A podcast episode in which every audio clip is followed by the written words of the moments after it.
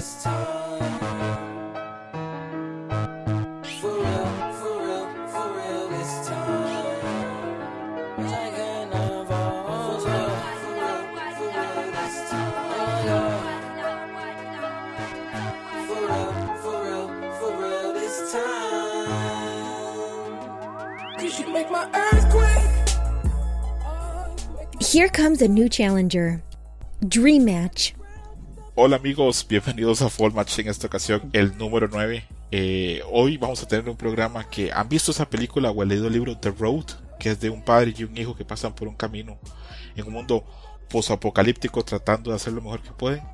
Pues así va a ser el programa de hoy. Me acompaña acá mi hijo adoptado, Sergio Gambit. ¿Cómo va Sergio?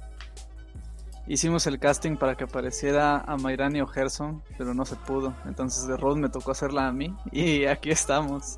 Eh, toca dar la cara por, por, la familia extendida de Dream Match y, vamos a darle con todo.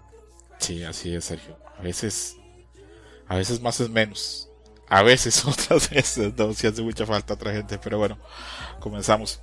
Eh, tenemos unas noticias rápidas. La primera noticia es que apareció una versión de aniversario de Killer Instinct que ya está disponible desde el 22 de noviembre.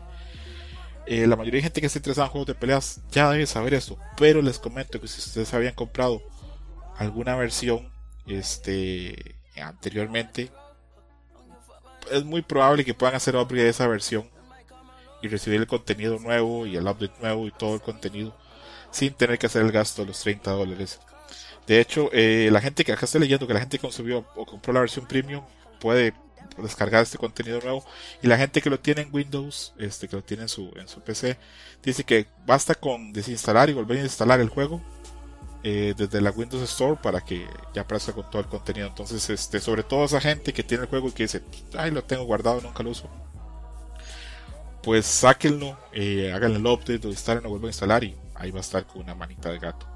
Eh, otra cosa, otro jueguito viejo que tuvo noticias hoy, estas días, este Dragon Ball Fighter C, eh, ya finalmente está en su beta del rollback. Va a estar aproximadamente desde noviembre 29 hasta diciembre 10. Y bueno, los comentarios son muy positivos. Esto solamente para la gente que lo juega en Steam. Y bueno, ya pasaron pues 6 meses de que salió el juego y más de un año desde que se dijo que va a haber rollback. Pero bueno, mejor cuando llega una dicha es mejor tarde que nunca y bueno, ese es el momento para, empezar. Recordemos que eh, a mí me gusta usar la analogía con este juego de cuando invitas o cuando tienes visitas en tu casa. No sé si Sergio me va a entender o no. Pero piensa Sergio que invitaste a alguien a tomar café ya le diste café y llega la hora más tarde de la cena y no se van. Entonces terminas terminas también dándoles de cenar.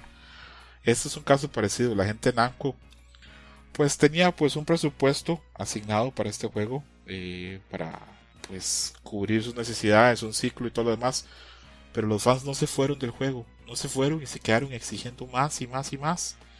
Y bueno, pues Namco ha tenido que involucrarse y ponerle más dinero al System para que le den más mantenimiento al juego. Y pues acá está, finalmente, después de seis años y un año del anuncio, pues ya llegó finalmente. Es mejor que llegue ahora que, que nunca.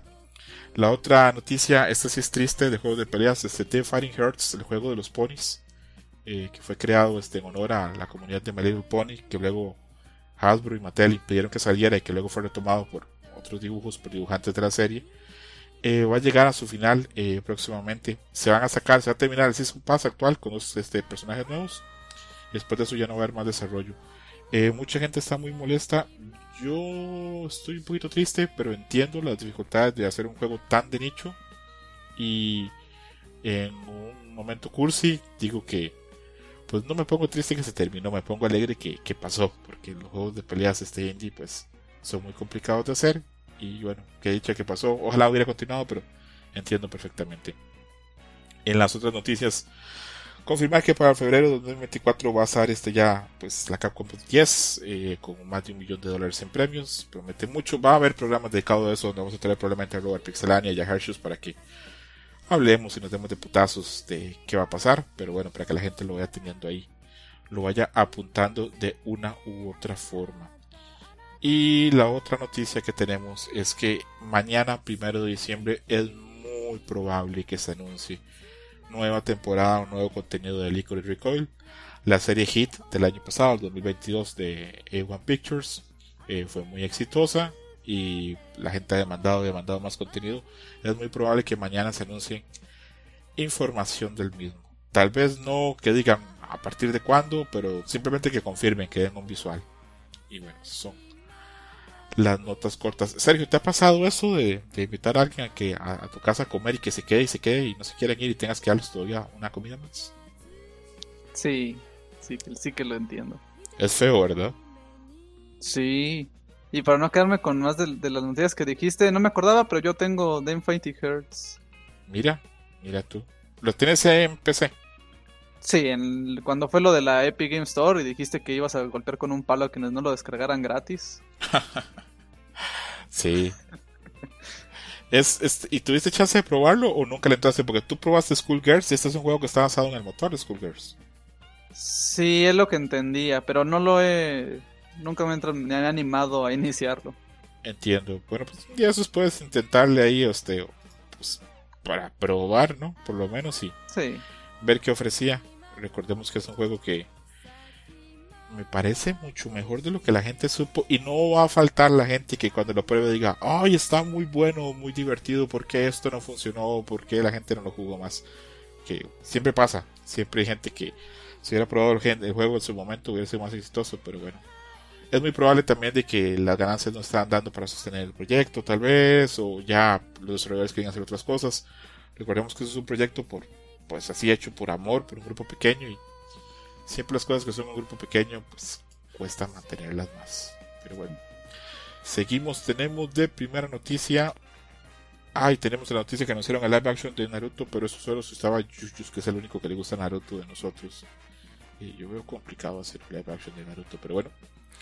Seguimos, seguimos, seguimos. Y tenemos de noticia que eh, la semana pasada en el Fall Match yo dije que Senpai wa Oto Konoko iba a ser por parte de Studio Bones y me equivoqué. Entonces acá hago una fe de ratas. Primero confirmo que la serie va a aparecer para el próximo año, que Crunchyroll sí tiene la exclusiva que sigue teniendo esa premisa tan interesante de una chava que se enamora como de una compañera, o, otra chava, perdón, no sé si compañera de otra chava, se le declara, se da cuenta que es chavo, e igual le sigue interesando, pero el chavo como que la rechaza. Ella le cuenta a su mejor amigo, su mejor amigo tiene sentimientos por ella y se forma un triángulo amoroso bien interesante bien sui generis. Bueno, esa serie eh, no va a ser por Bones, no hay estudio todavía animado se sabe que va a llegar este a Noitamina, que es este un bloque de animación nocturna que hay en Japón, y que Crunchyroll va a tener la licencia a nivel mundial, pero no hay seiyus, no hay estudio, no hay director, no hay nada. Entonces, pues pido perdón por si alguien este malinterpretó o comuniqué mal. Es importante escuparse, ¿verdad, Sergio, cuando no hace algo mal? Sí, en este caso, eh, yo creo que en mis notas viendo todo lo que, lo que íbamos a decir en el programa, yo te escribí César se equivocó en las notas de la semana pasada y no lo queremos menos por ello. No me parece que, o sea, que, sea como una ofensa tan grande, pero sí que está bien eh, disculparse, tratar de, aferrarse a esa verdad.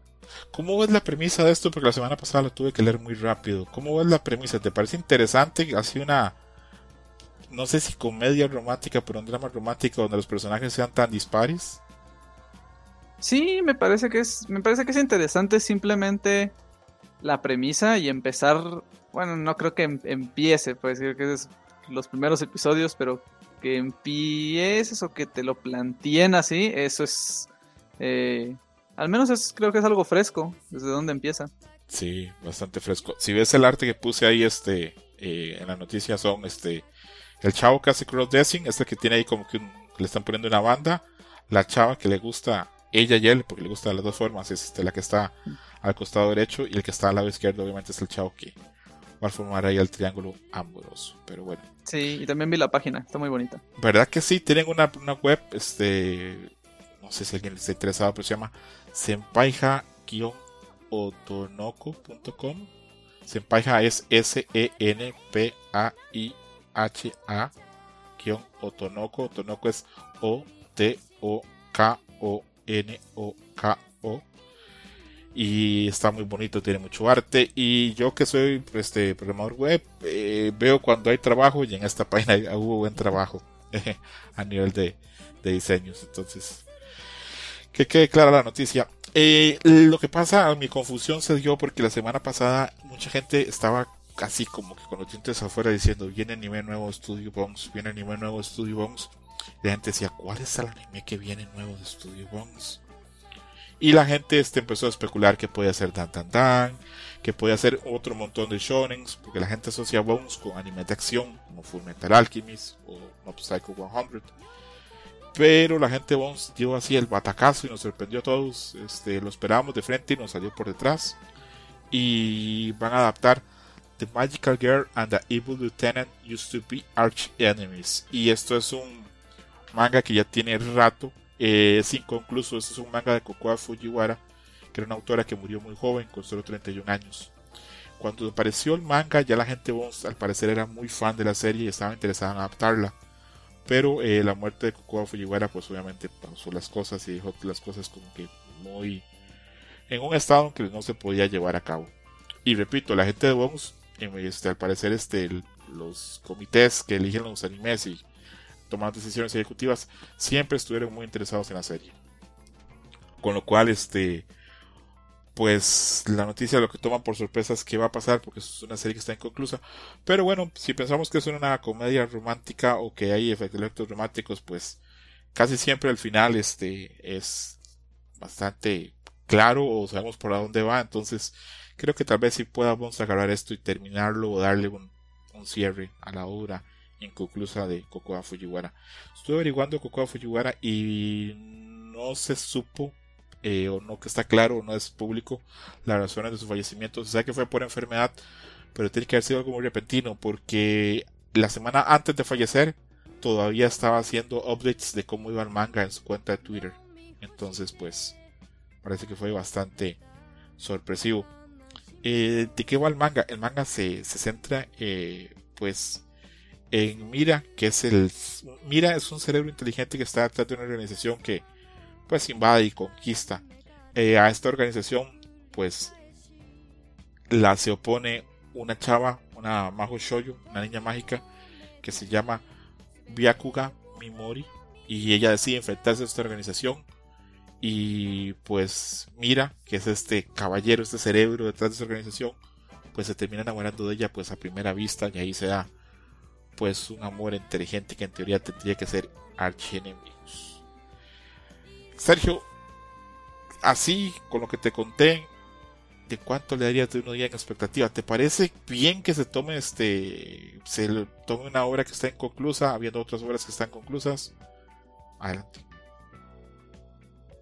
Mm, pues creo que hacia primera vista yo le doy un 6 porque en términos generales nunca me ha... Bueno, ya te lo he dicho hace tiempo, pero que eh, la Majo Shoujo nunca ha sido como, como mi, mi, gusto específico estilísticamente. No es algo que entre y me encante a primera vista. Eh, pero sí que me, obviamente, esta trama romántica sobre opuestos en un mundo que pues pareciera fantástico, ¿no? Este tipo de organización que por cómo suena la premisa, parece más como una caricatura. Y fíjate que me parece. Me, parece bien, al menos en cómo está puesta la nota, este, esta situación en la que pues, vieron potencial en una obra que aún sin terminar, y lamentablemente que se queda sin terminar, eh, se haya llegado a un acuerdo con familiares y cercanos a la autora bueno, para llegar como a... Mm, no sé un consentimiento, pues, pero esta idea de que está bien seguir la obra, ¿no? Eso al menos me parece bien, aunque siempre es verdad que se, se, van a quedar otras obras que tal vez incluso queden conclusas o que tengan más pies y cabeza que se tengan que quedar fuera. Ok.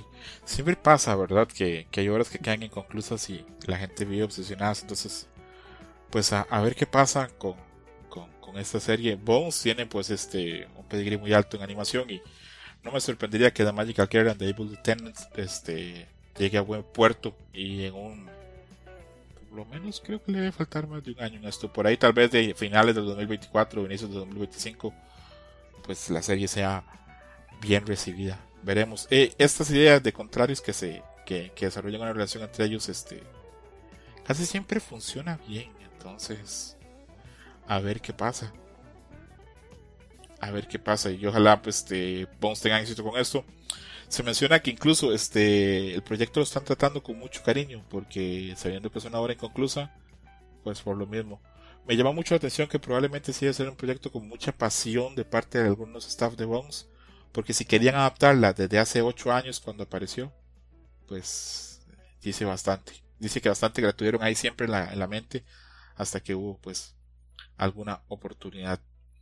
Y bueno, en otra noticia, Oshinoko pone fechas de segunda temporada en el 2024, lo cual me sorprende mucho porque todos lo sabíamos, este que ya este nueva nueva temporada en el próximo año, pero pero bueno, obra muy muy popular, no creo que haga falta como que entre en detalles.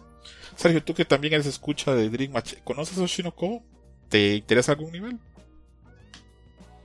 Eh, pues la verdad es que Oshinoko nunca me ha llegado como a interesar lo suficiente como para verla, pero sí que escucha, los escuchaba ustedes hablar sobre el impacto que había tenido, sobre la expectativa que generó desde antes de, publicarse el anime.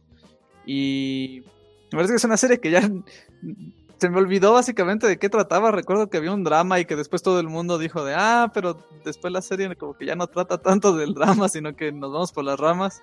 Eh, una vez vi creo que medio episodio de Oshinoko y lo único que vi fue a, un youtuber físico-culturista con cabeza de pollo. Bueno, ya con eso, pues deberías haber quedado contento. Pero sí, es una serie que tiene una premisa muy buena, pero que se podría pues resolver como que en 20 minutos. Entonces este, se alarga con, con otras cosas. Este. Y yo creo que el material para la segunda temporada es más flojo que el de la primera. Pero bueno, a ver qué pasa. Tal vez le puedan dar ahí una alguna manita, algún giro, pero, pero bueno, pero sí ya viene segunda temporada de Oshinoko. Eh, luego, una noticia que a mí me pareció una noticia excelente. Netflix así, pues toma la industria también así de sorpresa. Y compra la película Alice and the Desert Illusion Factory. Que esto es una película que Mario Kada, la directora de Maquia, la película famosa de hace unos años, 6 o 7 años, eh, la hizo eh, con la gente de Mapa. Una película bastante, bastante interesante que fue estrenada en Japón el pasado junio. Pues no entiendo cómo, pero Netflix la compró y la va a poner así a nivel mundial a partir del 15 de enero del otro año. Eh, yo estoy feliz así, pero mm, prácticamente me falta pararme y bailar porque es una película que yo quería ver muchísimo. Yo soy un gran fan de Maquia y la directora me parece muy capaz y que esto vaya a ponerse así a nivel de tanta disponibilidad me parece maravilloso. Por ahí leí el rumor que la decisión fue tomada mucho por parte de la directora porque ella tiene muchas ganas de que mucha gente vea la película. Que no pase con Maquia, que es una muy buena película, pero que la hemos visto un grupito de personas, sino que esto llegue a más gente. Eh, esto pues... La historia es... Es como complicada de explicar va de unos chavos de una secundaria que viven en una ciudad donde pasó un fenómeno y el tiempo está detenido. Entonces ellos comparten ahí dentro de ese, ese bucle o ese espacio y entre esas aventuras de compartir ahí logran modificar algunas cosas del entorno y terminan pues ya ahí viviendo pues una historia que va tanto como con su crecimiento, tanto como con sentimientos entre ellos, como tanto con el ambiente tan extraño en el que están inmiscuidos como con esta ciudad donde está como que encerrada ahí eh, con sus habitantes. Repito, esto llega el 15 de enero. Hace unos meses, hace unos 6 meses, algo así, cuando se estrenó. Acá hablamos del tráiler y todo el mundo dijo que se veía vergas, muy bien. Adam tenía la idea que, que la historia puede ser un poquito compleja. Pero bueno, esperaremos hasta el 15 de enero. Sergio, ¿tuviste chance de ver el tráiler? Sí, sí que lo vi. ¿Tus impresiones, Sergio? Eh, ah, fíjate que antes de hablar del tráiler, eh, ahora que dijiste el nombre, dije que mal investigador soy, no busqué su nombre y luego dije, ah, A Whisker Away, que es una película que siempre tuve ganas de ver y no la he visto aún. Eh, fíjate que el tráiler me interesa, me intriga el mundo, esta idea de es una calamidad que primero creí que leyendo la, sinopsis en texto, creí que era como algo muy poético, ¿no? lo de una ciudad detenida en el tiempo, pero me, di cuenta de que no, es una ciudad detenida en el tiempo, o sea, la gente eh, está vistiendo igual porque se niegan al cambio, porque básicamente se encuentran como excluidos de la sociedad o, sí, excluidos y por lo tanto creo que en el tráiler se menciona esta idea de que no pueden cambiar mucho porque entonces cuando regrese el mundo no puede haber como una diferenciación tan grande entre ellos y eso plantea como estas decisiones muy interesantes sobre el desarrollo de las personas. No me sorprende para nada esta idea de, ay, nuestros protagonistas son personas eh, de escuela, o sea, muchachos y muchachas en edad formativa, de secundaria, y eso es como muy común del anime, pero este mundo da lugar a que se, se explore de una forma intrigante estos como años formativos y de qué manera puede suceder. A mí lo que me impresionó del trailer fue empezar a ver en la parte donde eh, aparecen reseñadores y revistas y cosas por el estilo, en el que hablan sobre un, énfasis eh, eh, en, digamos, esta espontaneidad de las emociones, del sentimiento, del amor y del líbido, que al menos me parece algo como muy honesto de decir en un tráiler acerca de personas en estas edades y, y creo que con eso me quedo, como con la palabra clave para mí es intrigante. Ok, ok. Creo que muy probablemente este, varios estamos en el programa, eh, Sergio, yo y otros, otros miembros también del equipo, cuando la película llegue la vamos a ver este, a brevedad, porque repito, es una película que yo pensé que me iba a pasar lo clásico, que cuando sale una película en Japón, que es tener que esperar 7, 8 meses para verla ilegalmente, hasta luego poder comprar el Blu-ray un año, un año y un mes después. Entonces, pues bastante contento. Eh, creo que la, es un fenómeno raro cuando plataformas de streaming este, dan el salto y dicen yo apuesto y yo pongo el dinero. Me recuerda un poquito cuando Amazon este, logró comprar este, la cuarta película del Rebuild de Evangelion. Bueno, compró todas, compró las cuatro, pero que las pudo distribuir. Y siempre es bonito eh, ver que hay plataformas que hacen el pues la, la la propuesta, el gasto económico de comprar eh, un contenido que tal vez hace unos 10 o 15 años hubiera sido imposible, pero que hoy por hoy, con lo que ha crecido el anime, pues ya tiene justificación. No sé si sabía Sergio, pero eh, hay estudios que hablan de que durante la pandemia, o sea, antes y después de la pandemia, el aumento en consumo en Occidente del anime subió a un 200 o un 300%.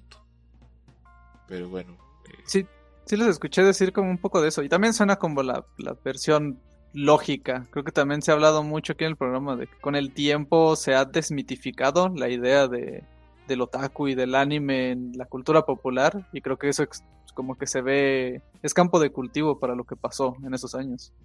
Sí, se ha desmitificado y se ha hecho más este un medio de consumo como que la gente no ve tan mal o, por lo menos cierta gente lo que pasa es que sigue habiendo unos estigmas ahí muy feos. Ahora mm. más tarde hablamos de los pies de Freedom y cómo reaccionan algunos fans y esas cosas. Pero bueno, eh, a ver, es cuestión de, perspectivas, pero repito, muy contento. Eh, también este Netflix, este, en su afán de, simplificar y llevar todas las cosas pues a todo el mundo, le cambió el nombre de Alice and Illusion Factory, todo ese tipo de cosas se lo cambió y la va a promocionar como Maboroshi. Así se va a llamar la película, Maboroshi, acá en Occidente. Y repito, con muchas ganas de que le vaya súper, súper bien. Yo así, este, 15 de enero voy a estar ahí viéndola apenas, apenas salga. Y bueno, seguimos avanzando. Eh, Sergio, ¿ya tuviste chance de ver este, el anime de Scott Pilgrim? No, aún no. Fíjate que ahorita he estado apenas empezando Pluto porque dije, no voy a ponerme a ver otra cosa hasta que no haya terminado Pluto, maldita sea. Pero he visto alguna que otra cosa eh, me gusta lo que he escuchado de la dirección a la que están yendo, pero aún de primera mano no, no puedo decirlo. Entiendo, entiendo. Bueno, antes de entrar a la noticia de Scott Pilgrim y el anime, le doy la bienvenida a mi amigo Yuyus, que llega como. Hoy no como el ave Fénix, porque el ave Fénix llega cuando están este, los demás. Hoy llegas, este. Hmm. No sé ni cómo llegas, Yuyus, pero llegas. ¿Cómo estás, Yuyus? Bien, amigo, frustrado por cosas personales y de trabajo que ahorita tengo, pero bien, bien, bien. Gracias. A la verga. No, tómate tu tiempo, yo no te, no te preocupes. Ahí este, cuando te, cuando estés este, más acomodado, me pones un mensaje en el chat. Ah, no, no, no, no, no. O sea, estoy acomodado para, para grabar, no me refiero como este, ahorita de todo lo que pasó en el día. Ah, ok, te entiendo, te entiendo. Yo tuve un día también muy complicado. Les puedo contar que la CBT sepa. Hoy fui con un otorrino porque hace unos días tenía dolor en la garganta y de prueba me metió este, un instrumento en la nariz que tiene una cámara para revisarme. No mamen, tengo horas así sintiendo la incomodidad este, eh, y el dolor. A pesar que me puso anestesia, cuando se pasó el efecto, eh, ha sido bastante incómodo el efecto. Eh, siento como si me hubieran pasado una lija ahí como por dentro de la nariz. Pero bueno, pues todos tenemos, encontramos cosas. Todos tenemos ahí nuestros problemas. Sergio normalmente este, los días que grabamos viene de clases y pues también tiene sus que suena como un problema muy menor comparado a ustedes. Después depende. no, es que tengo una ampolla. Depende, depende. Tal vez tengas que viajar mucho, tal vez tengas algún bullying en la universidad, eh, no sé, puede haber de todo. Pues al anime de Scott Pilgrim le ha ido muy bien. Eh, los comentarios, este, la mayoría de las veces que yo he visto son muy positivos. Y el autor Brian Lee O'Malley de una vez dijo que no hay ningún plan para una segunda temporada. Netflix tiene la fama de cancelar las series este, así en su primera temporada. Entonces ellos dijeron, pues hagámosla bien, una temporada que quede bien y listo. Yo no he visto la serie, no soy un fan tradicional de Scott Pilgrim, pero dicen que la serie está bastante bien. Yo pienso que aparte de esto de Brian Lee O'Malley decir eso de curarse en salud, también tiene que venir con la consecuencia de que el esfuerzo para Studios Arrow tiene que haber sido grande en animar esto y que no fue fácil probablemente conseguir ese cast y que más difícil aún sería grabar otra temporada con esas voces entonces total y completamente comprensible. Sergio, ¿interesado en algún nivel en ver el anime de Scott Pilgrim o no es tu, no es tu Claro, muchísimo. Scott Pilgrim es una de las grandes obras de mi vida. Scott Pilgrim es, es esa obra que me llegó en el momento oportuno. O sea, me llegó en ese tipo de momento donde era como muy formativo y de repente Scorpio se volvió como mi obsesión, la película. Con el tiempo también he leído la novela gráfica, aunque en físico no la tengo entera, pero yo tengo como muchísimas, muchísimas ganas de ver lo que hicieron en el anime y entiendo muy bien lo, lo que se está comentando porque al menos todo lo que yo he visto promocional de la serie, pues abarca, abarca toda la obra de la novela gráfica. O sea, yo entiendo que, que O'Malley pueda decir que, que, pues no, no tiene por qué crear como nueva, nuevas tramas o una nueva temporada de contenido para Scott Pilgrim, sino que con recontar tal vez lo que ya estaba, pero de una manera distinta, con eso se puede quedar tranquilo. Lo mismo pasó con la novela gráfica. Cuando se acabó Scott Pilgrim, en vez de como seguir sacándole a la franquicia, decidió escribir y dibujar otras cosas. Me parece sano. Eh, ¿tú tienes algún interés en Scott Pilgrim o no? Eh, pues vi la, eh, vi la película en su momento. Eh, leí el, cómic en su momento, pero todo se quedó en su momento. Ok, ok. No, no tengo algún tipo de apego propiamente. Entiendo, entiendo. Yo, yo comparto contigo, yo, he consumido este, el cómic y le consumí la película, pero eh, conmigo no, no hicieron tanto clic. Eh, hace poco en el programa de, Carolina de Mica de Tipos Móviles hicieron un, programa de, de Scott Pilgrim. Yo estaba invitado a ese programa, pero yo me dije, a la verga, ¿cómo voy a ir si yo no sé tanto la obra? No voy a dar la talla. Entonces no, no, participé. Eh, creo que hice bien. Scott Pilgrim es de pensamiento, es de, madurar y que la vida te dé madrazos. No se necesita más. Estoy seguro que es una obra con mucho más trasfondo del que yo, del que yo creo, Sergio. Pero lo que pasa es que eh, en el momento que la vi, creo que no, no, la aprecié, no le supe dar el valor. Pero sí me gusta mucho otra obra de Brian Lee O'Malley que se llama Seconds. Eh, ah, que, fue, que, fue, lo que sacó después de, de Scott Pilgrim. No sé qué tan viable será ya esto llevarlo a anime, pero bueno, eh, ahí, ahí nos queda. Eh, seguimos avanzando y nos queda de noticias. Vamos a ver cuáles nos quedan. Ajá, la, la, la, adaptación y... Y es la última noticia. Vamos a darle chance a Yuyus porque ya que hizo el esfuerzo de venir sería muy ingrato. Eh, Yuyus, hablemos este, de esto de la posible adaptación de Naruto Eh, dicen que hace más de seis años que se había anunciado, o sea que es un proyecto que ya se tiene ya hace rato, que ya tiene un staff dedicado. Y bueno, eh, ya fuera toda broma, de que tú y yo a veces bromeamos de la calidad o no tanta calidad de Naruto, yo sí sigo creyendo que el núcleo de Naruto, el primer arco, este, hasta que sabes que se va de la, de la aldea, es brillante, es un shonen brillante, este, con cosas muy marcadas y muy bien realizadas. Yo creo que eso hay potencial ahí, pero luego pienso en llevar eso a lo visual live action con niños actores y me asusto muchísimo. Pero repito, yo soy un fan muy menor de Naruto. Eh, tú eres un, gran fan de Naruto, quiero saber cuál es tu opinión, si le ves potencial, si te asusta algo, si estás de acuerdo. Eh, por ejemplo, hace un tiempo cuando hablamos acá que se iba a hacer este película de, de Leyenda Zelda, yo casi me pongo a llorar. Quiero saber si a ti te pasa también o más bien estás muy contento. Adelante. Ay, no, fíjate que aquí sí son este, adaptaciones en las que me quedo con cara de signos de interrogación. Por ejemplo, eh, eh, la, adaptación de Legend, o sea, digo, ah, sí, o sea, sí, sí puedo verle un, pies y cabeza de que pueden hacer algo que sea bueno o sea malo, pues bueno, eso solo el tiempo lo dirá. Pero Naruto sí lo veo muy complicado, más que nada por eh, el, el mundo que es es que no quiero decir fantástico, pero eh, pues tal cual todas las referencias, incluso a, la misma eh, mitología japonesa que al final Kishimoto adaptó a su obra. Y sí lo veo complicado, o sea, depende, si sí, sí, sí, yo creo que lo intentan hacer, eh, hacerlo, occidentizarlo, no, no le veo éxito de ninguna forma, ya sabemos qué pasó con Dragon Ball, o sea, vería que, fuera, que sería una ejecución parecida, pero eh, ya tal cual como cine de acción que luego eh, hacen los japoneses o incluso los chinos, he visto adaptaciones eh, de... Eh, ay, ¿cómo se llama la historia de Son Wukong? El historia...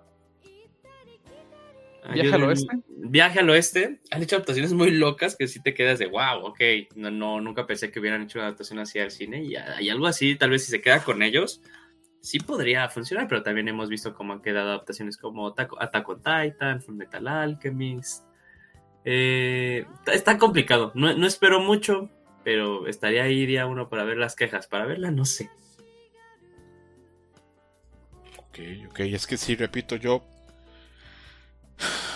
Hace un tiempo, Yuyos, en una de sus participaciones, lo he hecho varias veces, pero en sus participaciones acá siempre ha comentado que a veces hay contenidos que solo funcionan en cierto tipo de medio. Siempre él habla de, que Devil May Cry Baby, por ejemplo, funciona muy bien en anime, que eso en otros medios tal vez no, no funcionaría o no sería adecuado. Y me pasa con Naruto. Yo creo que Naruto puede funcionar muy bien en el manga o en el, anime. Pero yo no sé si live action eso va a funcionar. Porque hablamos de un niño.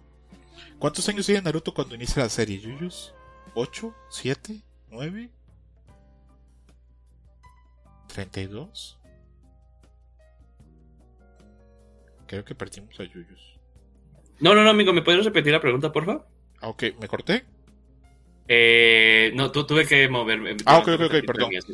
Mencionaba que has mencionado en algunas oportunidades de que hay medios específicos, este, perdón, contenidos específicos que solo funcionan en ciertos medios. De una uh Baby funciona en anime muy bien, Naruto puede funcionar muy bien en manga o en anime, pero en live action es muy complicado. Entonces yo pensaba, ¿cómo haces eso con un niño? ¿Qué edad tiene Naruto cuando inicia la serie? ¿10, 8, 9 años? Eh, 10 años. No, yo cuando la comencé a ver ya estaba más grandecito. No, no, Naruto, no tú. Ah, sí, 10 años. ¿Naruto tiene 10 años cuando comienza la serie? Sí, sí, sí, incluso creo que tiene 12, o sea, cuando es Shippuden nada más fue un time skip de 2 años y tenía 14, terminó la serie él teniendo 15. A la verga, no, muy difícil. Ajá, sí, está cabrón. ¿Cómo pones un niño de 10 años a hacer esas peleas de Naruto? Muy. Está, está, está, está, está muy, muy, muy complicado. Y nada más aquí como para que Sergio escuche la, la, la historia de cómo su papá y yo nos conocimos. O más bien nos hicimos amigos, fue justo porque le hice ese mismo comentario, Sergio. O sea, él le había hablado, ah, puso un post en Twitter así de Devilman Crybaby es una cosa súper genial. Y yo en mi círculo no había, no conocía a nadie que lo hubiera visto más que yo. Entonces ahí le dije, no, sí, o sea, Devilman Crybaby es el claro ejemplo de cómo nada más hay, hay obras que funcionan en ciertos medios, ¿no? Entonces me, me, llena de corazón de que te vas a acordar de eso. ¿Viste, Sergio? ¿Y tú no has visto Devilman Crybaby? ¿No te da vergüenza? Sí, estaba tapando, estaba volteando por otro lado mientras hablaban. Ni esa ni Konosuba, que son las series fundacionales de este programa. Debería pegarte con algo, no sé. Si pudiera, lo haría. Pero a ver, si me, si me dices, mañana voy a empezar a ver algo, ¿qué voy a ver? ¿Konosuba o Heavenly Delusion? ¿Konosuba? Konosuba. no, pues ya me callo la boca mejor. Fundacional, güey. Ajá, es que, es que Konosuba Ah, es que sería muy interesante ver cómo tú reaccionas a Konosuba. Uy, yo ah, creo que no bien. Creo no, que. Justo por eso, justo por eso. creo que le gustaría algunas cosas y otras este, sentiría así como que le están metiendo el dedo en el ojo. Eh, Sergio, ¿tú sabes de Naruto algo o no sabes una verga? Ah, pues básicamente yo soy el contrario de lo que ustedes dijeron. Lo que para ustedes es Scott Pilgrim, para mí es Naruto. Lo vi en su momento, lo vi no sé si en primaria o en secundaria lo veía en la televisión. Y, recuerdo que me gustaba mucho, me entretuvo mucho, como que me clavé mucho con Naruto antes de Shippuden. O Naruto me, así los personajes me encantaban, quería verlo todo el tiempo y por algún motivo en mi mente de niño yo recuerdo que, que todo lo que estaba relacionado con la aparición de Gara era como la mejor cosa que había visto en mi vida. sí. Sí, sí, sí, al menos eso es lo que quiero recordar de ese momento y desde entonces se quedó en esa época. Es que si Naruto es, para, para ciertas generaciones Naruto es, es muy pesado.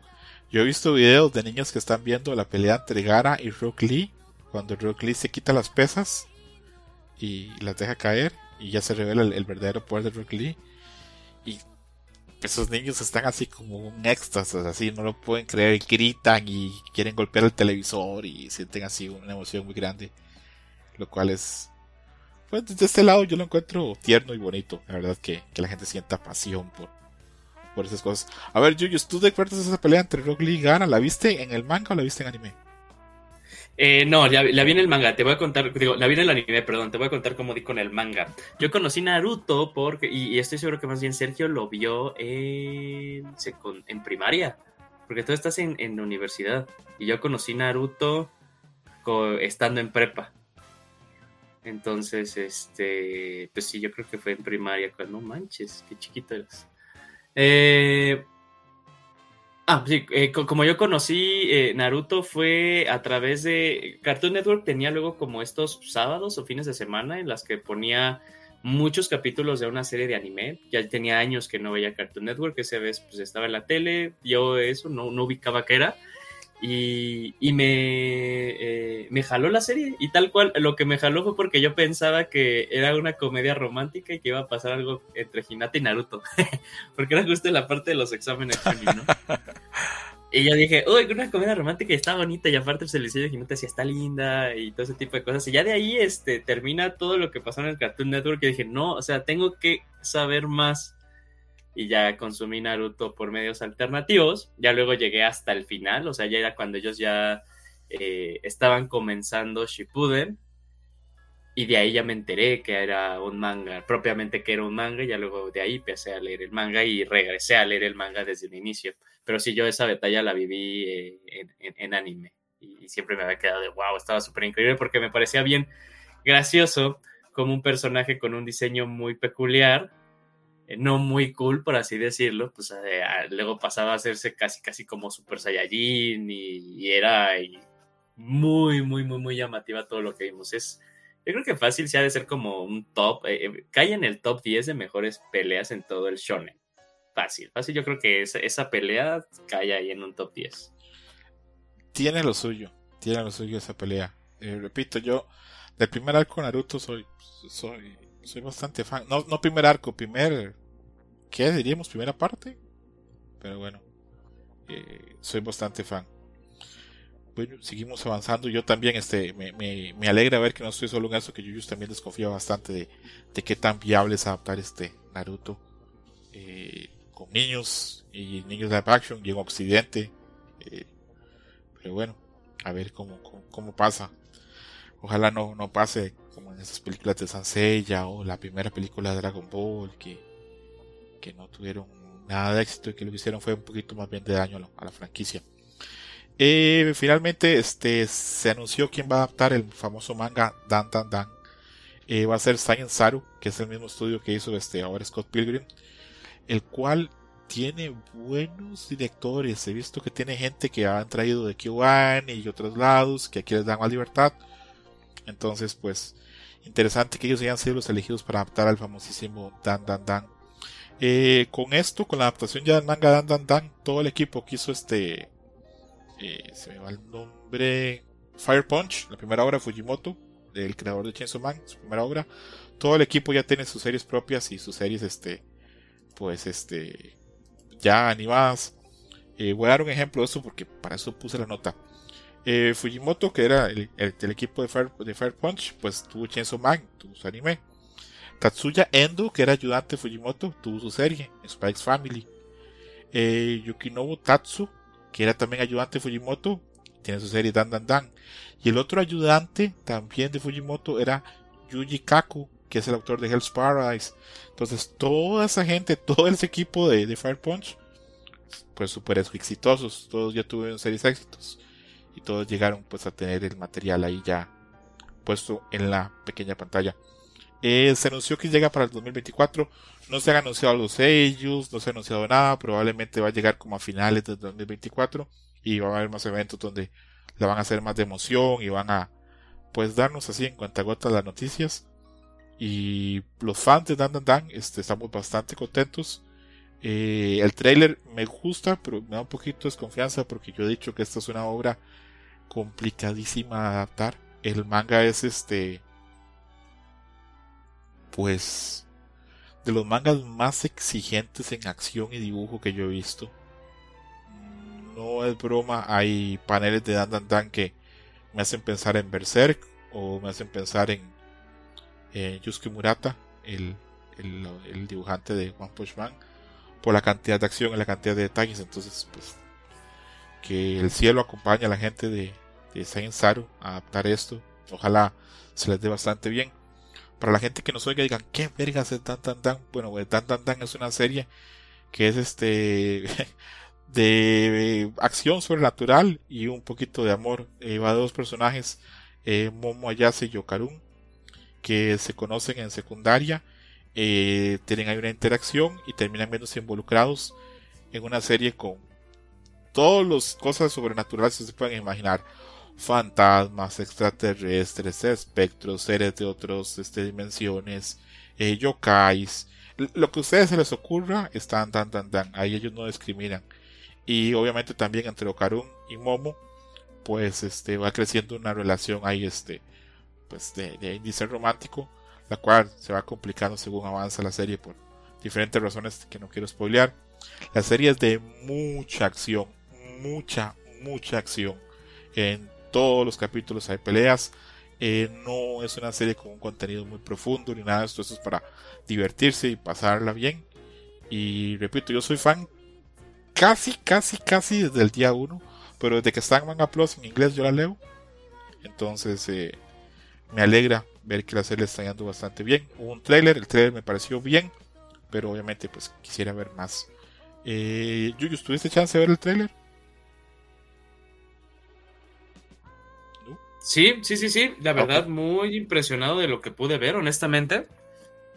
Eh, yo creo, bueno, yo, yo de mi lado, y siempre te, tengo muy presente cuando sale Dan Dan Dan eh, el comentario tuyo y el de Adam de que es lo, ven imposible cómo se va, cómo se puede hacer una adaptación. Sé que el primer volumen no es ni siquiera un cuartito de lo loco que se pone más adelante. Eh, pero lo que yo vi ahorita dije, oye, o sea, para hacer tal vez los primeros dos episodios seguramente, o el mismo primer episodio, yo lo vi muy bien, ¿no? Yo creo que eso puede calmar un poquito a la gente, pero sí repito, eh, lo que puedes tú ver en el primer volumen, nada que ver luego de lo loco que se pone, incluso tal vez dentro del mismo primer volumen, cuatro episodios o tres episodios después ya es cuando se pone también muy loco y ahí es cuando salen las dudas. Pero pues veamos, veamos justo cómo, eh, cuál va a ser la propuesta del estudio. Yo, ahí hubo pues también como que varias también eh, propuestas o interpretaciones justamente de todos ellos, de cómo, de cómo verlo, pues este efecto en el que, ay, se me ve el nombre de la chava.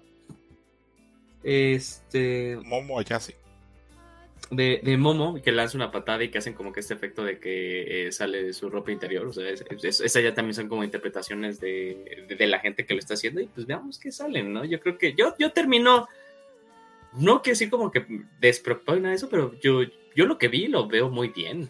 Yo termino a gusto y luego es hasta más de lo que en un primer trailer luego llegan a enseñar muchos estudios.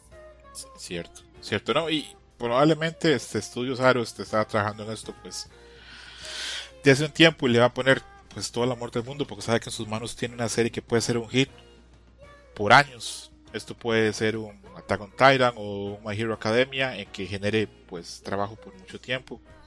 Voy a leerles acá lo que me escribió Adam que no participa porque eh, sigue en la Tierra del Sol naciente. Pero yo le pregunté cuál es su opinión y me pone Hola César, estoy comiendo en Disneylandia, Tokio, y me pone una foto de su carne y unas papitas, se ven bastante bien.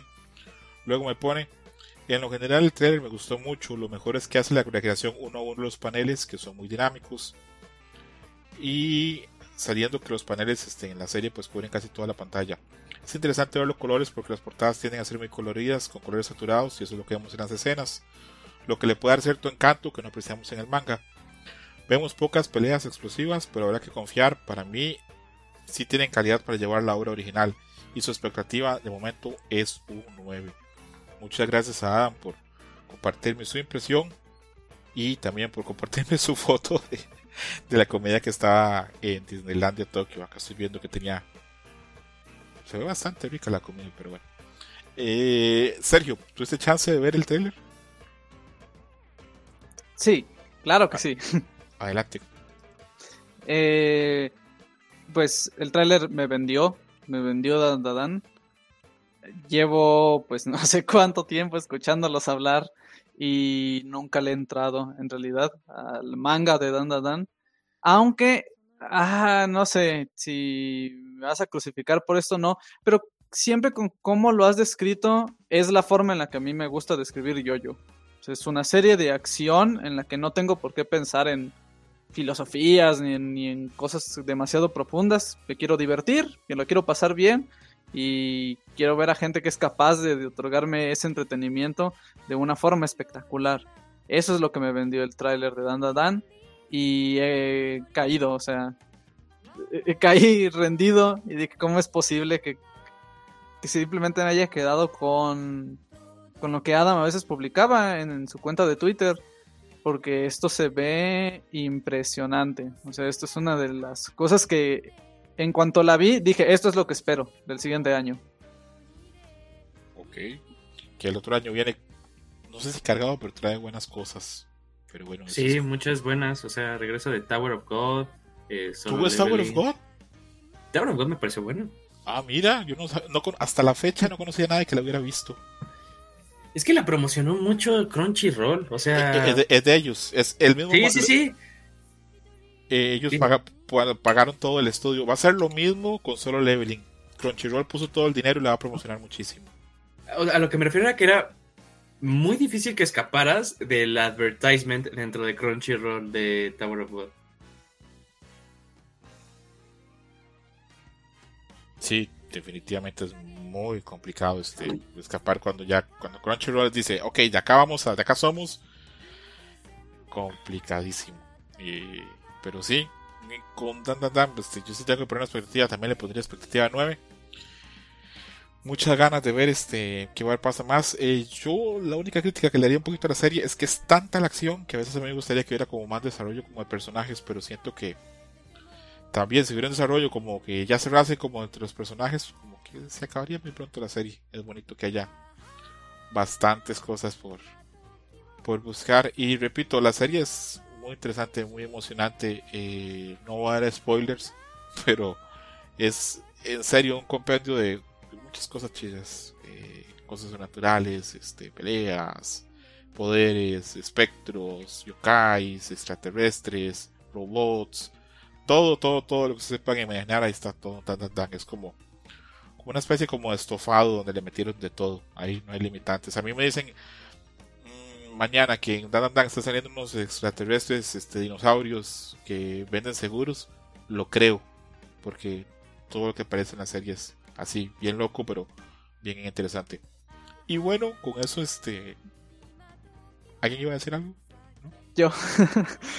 eh, yo te quería nada más preguntar. Bueno, les quiero preguntar, César Yuyos, si algo que no me queda claro y lo pienso ahora con eh, el comentario de Melee es. Entonces, ¿a ustedes el tráiler les da la sensación de Dan Dan Dan? O sea, me refiero a con los colores y sobre todo con la música.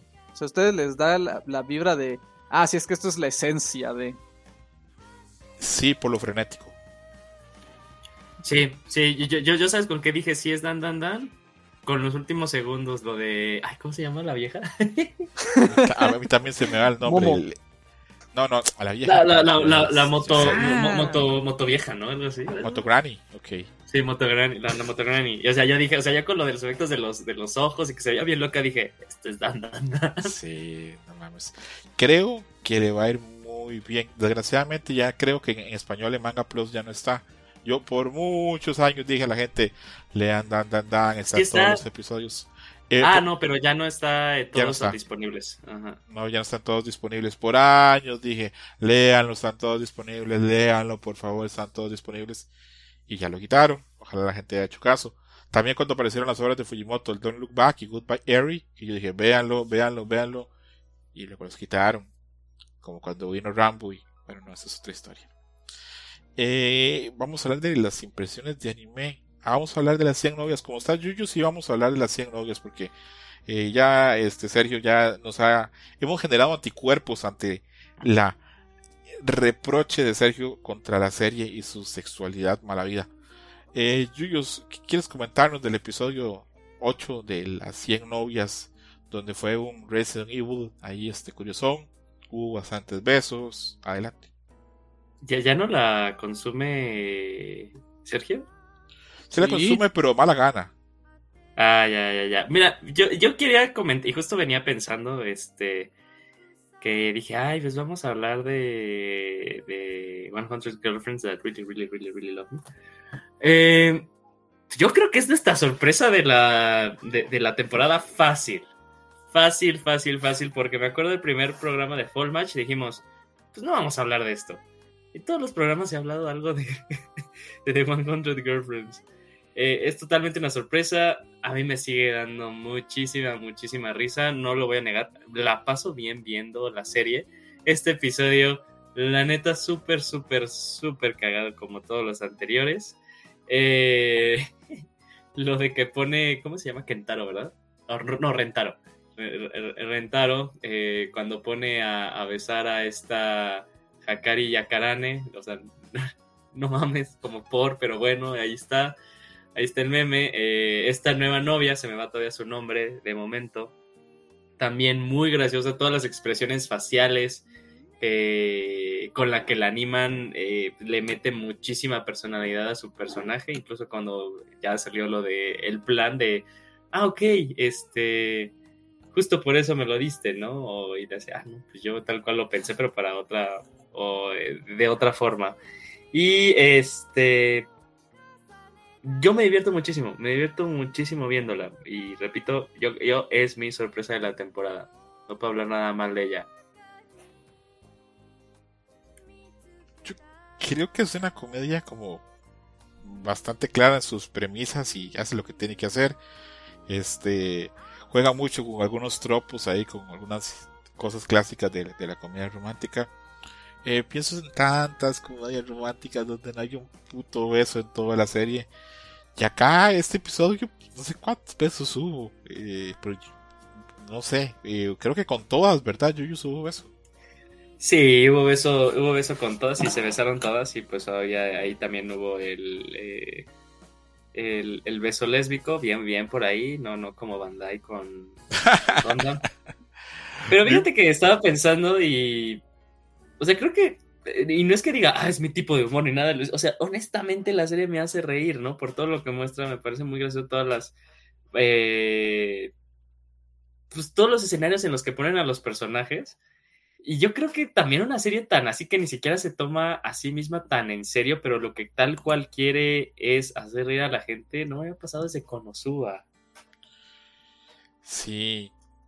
Yo, repito, siento que la gente que está detrás de esa serie, aparte que le ha tenido, pues que tiene una buena producción y tiene buenos diseños y buena animación, son gente inteligente, que le sabe, que entiende de esto, porque juega con ideas que sabe que los fans les van a hacer gracia, esto del beso lésbico también, todo, todo, todo eso sabe que va a levantar en los fans, que se va a hablar de la serie, que va a haber imágenes en Twitter, que se va a ver, a ver conversación en redes sociales, que hay gente que va a ver la serie y va a decir que es esa porquería, la voy a ver que es, y, aún así la van a seguir viendo, entonces no es la mejor serie, no entra en las series que tenemos de análisis, pero la gente que la lleva saben de anime y saben cómo llamar la atención y cómo darle fanservice a, a un público anime y lo hace de una forma más inteligente que otro montón de chingaderas que he visto yo en los últimos 10 o 15 años. Eh, yo le dije a Sergio que iba a hablar poco de la serie y lo voy a hacer. Capítulo divertido, capítulo este con sus momentos y igual para reírse, para desconectarse, para verlo y pasarla bien y dejarle que el tiempo pase. Y pues bueno, eh, con ganas de, de, ver que llegue la nueva novia, que no te adelanto, Yuyus, pero yo creo que a ti te va a encantar la nueva novia. Porque ya leí cuáles son las próximas 10 que faltan. No, pues van a salir en, esta temporada. Ah, o sea, va a haber un. ¿Va, de, dos cores la, la, serie? Va a ser de dos cores. Por lo, yo creo que por lo menos llegamos a las 30 novias. No manches. No, mentira, no. No. Unas 15 tal vez. Oye, pues. Y yo creo que es donde tal cual se pone. Ay, perdón, amigo, termina, termina. No, no, no, no, adelante. Yo creo que ahí es cuando ya se va a poner muy interesante para la misma serie cómo distribuir tanto cast, ¿no? Y de qué forma lo puede distribuir. Creo, o esa impresión me da, que cada bloque de cinco novias como que se va pasando ya como como que ya no van, yo, yo, creo que por ejemplo conforme se avance que las próximas cinco ya estas cinco originales no van a salir tanto pero me puedo equivocar, esa es mi impresión, yo no he leído el manga, pero sí, este, revisé cuáles son las novias que vienen, y la que vienen, yo creo, intuyo, Yuyus, que a ti te va a gustar. Uf, uf, ya, ya, ya, me, haces que me genere mucha expectativa. creo que por tus gustos a nivel este, físico, esta te, te, te va a gustar. Vamos a ver cómo, cómo nos va con eso. Adelante, Sergio One Beat, ¿por qué odias la serie? Cuéntanos. Bueno, eh, lo que sucede, no, lo que pasa es que, no, no, nada para nada. Eh, fíjate, ese episodio me divirtió, me divirtió más que bastantes otros que puedo pensar ahorita. Eh, creo que, o sea, de por sí, como habían terminado el episodio anterior, se prestaba a, al fin tener como una historia de más de un episodio. Y aquí pues aprovechan esa ventaja, la ventaja de no tenemos por qué plantear una novia y después plantear un problema. El problema ya lo tenemos, vamos a hacer chistes y hay muchos chistes y muchos eh, que yo pueda pensar porque me, quedo, quedé mucho con el inicio del episodio. Son chistes que me dan risa, me da, me da mucha risa el chiste de Resident Evil, de cambiarle los nombres de Resident Evil para ponerle a todos nombres de eso. Eh, eh, la, la pócima, la, la fórmula esta que dicen que es una fórmula en la que se te derrite la cara, pero por error se la, se la tiran a como a la vicerrectora, la, señora esta, y tiene un maquillaje que está tan grueso que, que se derrite el maquillaje en vez de su rostro. que se quede igual, o sea que al final le hacen, ¡ah! pero siempre estuvo igual, ¿no? Que no importaba. y mientras se le derrite, le sale como, como casi como una máscara rota. Y hacen este chiste de si miras, si miras al abismo, el abismo te regresa la mirada. Eso, eso es un muy buen chiste. Me gusta mucho también ese chiste en el que, a pesar de que todas se tienen que comunicar con la palabra beso o eh, variaciones de la raíz, eh, Nano utiliza lenguaje militar para decirles que se dividan. Aún con el lenguaje, eso me gusta. Y incluso cosas como el chiste este donde directamente solo toman a una Loli y dice toma y pum, la ponen, la, cuelgan en un gancho de ropa y se van. Eso es un episodio que la verdad disfruté más de lo que algunos puedo pensar, en el sentido de pensar en un montón de chistes que conectaron súper bien. Otro es cuando, por algún motivo, obviamente, ¿por qué? Pero eh, cuando atrapan a la tipa esta, sí, a la, la química, a la nueva, que cuando la atrapa Nano la amarra con una cuerda y lo que hace instintivamente es hacerle bondage con la cuerda. Eso sí estuvo, yo, yo también sí me quedé así de que No tal mames, cual, es cierto. Dije así de dije, innecesario, pero lo aplaudo. No, no, es este eh, eficiente. Qué bueno que ella es eficiente.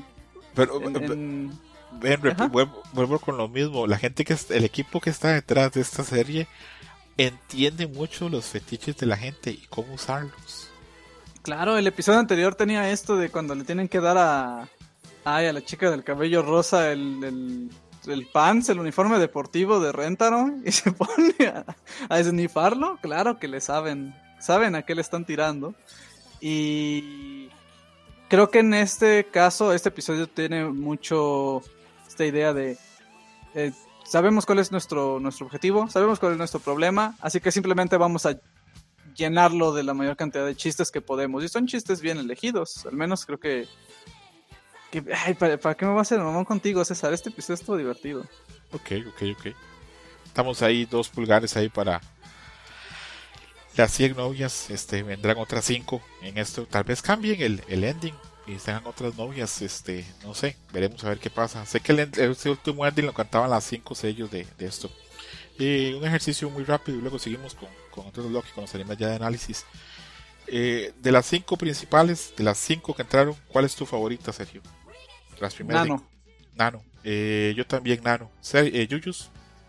Eh, mi favorito. eh, o sea, yo, yo- yo- yo- yo más bien está eh, empate entre tres. O sea, si es Nano, eh, Hakari y esta Karane. Me hacen reír muchísimo. Sí, a mí, a mí eh, Hakari y Karane, la- las dos me gustan mucho. Me gustan O sea, y es que también, regresando a lo que decía Sergio, y aparte el final, ¿no? Cuando están así como recordando y ellas se acuerdan. O sea, que está. Ajá, Hakari tenía súper en, en, en memoria ahí el beso que se dio con Karane. Y así de, ah, tú no te acuerdas de nada. Y Karane así de, no sé de qué me estás hablando. Y antes de que termine su, su frase se acuerda. Y le dice, ah, sí, no, nada que ver. Que sí, que nos acordamos, ¿verdad? Que, ¿Verdad que sí? Sí. Sí. Deja entrever la serie que ellas al ser las dos primeras novias, este, y por A por B, también teniendo una relación y pues llevándose a otros niveles que, que otras novias tal vez, tal vez no. Mucho ojo como estoy tratando de decirlo todo lo- lo- sin comprometerme en, en nada. He, he hecho la, hice la tarea y vi este, esta semana tres episodios de Death Unlock. El último que no he visto fue el, el que estrenaron el viernes pasado. Pero eh, estoy un poquito como contrariado con la serie. Me cuesta un poquito los diseños. La historia y el mundo que se ha creado de Lore está bien. Me cuesta un poquito con los diseños. Y a veces siento que la trama a veces es un poquito infantil para mí. Pero bueno, es una percepción. Voy a seguir viendo la serie. Este, probablemente este fin de semana me pongo al tiro con el de la semana pasada y el de esta semana. Y ya pues estaría igual. Pero quiero saber cuál es la opinión de Sergio, que este, ha estado viendo semana a semana. Si le sigue pareciendo que es una buena serie, si le sigue pareciendo que es relevante, que le ha gustado. Adelante, Sergio. Si te parece bien, eh, no voy a comentar como mucho de lo que pasó esta semana para no, como no decirte nada antes de tiempo. En especial si es que me voy a saltar dos episodios de donde vas tú. Eh, pero hablando en pinceladas generales, a mí me sigue gustando mucho la serie. Qué bien y qué interesante es saber eso, César, que no te no caen contigo bien los diseños, que es algo que Adam y yo habíamos dicho en episodios pasados, que a nosotros tampoco nos convenció al inicio, al menos yo sí como que me ha gustado mucho, excepto la cara que te mandé a ti, César. La, la cara, la, cara, el cuerpo de Shen, todo el, el- Está el- bien así. Todo el diseño de Shen no me gusta para nada. No me cierra esa cara de niño con ese cuerpo musculoso.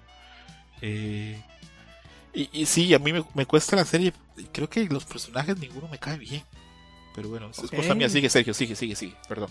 No, no, eso está, está muy bien. Eso es muy interesante verlo desde tu perspectiva. Eh, a mí me ha estado gustando. O sea, yo creo que eh, para mí, un Dead Unlock es mi sorpresa de la temporada. O sea, así como lo dijo Yuyos, que para él eran las 100 novias, para mí un Dead Unlock es eso que no esperaba para nada, pero pues está ganando mi corazoncito. Tal vez es porque, porque soy un simpletón al lado de César. Pero Para fíjate nada. que eh, a mí me, me ha estado interesando, me ha mantenido de esto. Fíjate que en la semana pasada eh, pensé y saqué la misma conclusión contigo, César. Ese episodio, eh, digamos el episodio 7, si es que vamos ahorita en el 8, en el episodio 7, yo llegué a esa conclusión, la de, ah, es que esta trama y estos personajes se me están haciendo un poquito infantiles, pero también les quiero dar chance de, de ver hacia dónde van. Y esta semana sucedió algo que a mí se me hace muy extraño con, mm, digamos, con el personaje del quien se están centrando, hacia dónde se fue la trama, y es algo que a mí no me termina de cerrar el objetivo. Digamos, agarramos a un personaje y dijimos, ah, ok, vamos a centrarnos en este güey por esta cantidad de tiempo y le vamos a dar un giro a la fórmula. Y yo no creo que esté completamente de acuerdo con el giro que le dieron, pero sí que cierra muchas cosas de, su trama. Así que, eh, digamos que al fin se da una explicación un poco a la frase del final. Eso me quedé yo mucho. Eh, si se quedan a ver como después de los créditos y después del avance, termina como con un eslogan la serie que es On Dead Unlock eh, en búsqueda de la mayor muerte de la historia, The Greatest Dead in History. O bueno, The Greatest Dead Ever. Eh, y al fin se, creo que le están dando un contexto a por qué es así. Y hay algo más en la balanza ahora. Pero no estoy seguro de que sea algo más en la balanza sea como muy bueno, esté muy bien pensado. Lo que sí que tiene es una excusa para empezar a ver a otros personajes que me interesan mucho, saber de qué son capaces. Eh, fíjate que ahorita que lo estoy como medio reflexionando, a mí Shin sí que me, me agrada esta como dualidad acerca de su diseño y sobre algunas cosas que dice, aunque también no conocemos quién es en el sentido como más extenso de su personalidad. Eh, yo creo que la serie para mí sigue siendo cumplidora. No la pienso mucho, simplemente me dejo llevar. Y me está entreteniendo bien. No sé hacia dónde vaya a ir ahora. eh, y no quisiera que se dejara como llevar ahorita por la marea. Que siento que necesita, en este episodio en específico, como algo muy concreto a lo que aferrarse después de que se cierre este arco. Pero al menos yo, yo sí estoy en el carro emocionado por ver qué sigue. Ok, ok. Estamos hablando más de Under Unlock en los próximos programas, a ver cómo, pues cómo sigue y pues a ver, a ver qué pasa. Eh, repito, es una serie que tiene cosas muy interesantes y que tristemente la cárcel de Disney le ha cortado las piernas. Probablemente si estuviera en Crunchyroll, es una serie de la que mucho más gente ah, hablaría. Vamos a hablar acerca de las aventuras boticarias este, de Apothecary Diaries. Eh, antes de entrar, Yuyos, ¿vas al día con Apothecary Diaries o no? Sí, es bueno, nada más para ver si sí. El episodio fue cuando ya se regresa de, de su aldea, ¿no? Ajá, exacto. El, el que hablamos, este que tú dijiste que era como Doctor House.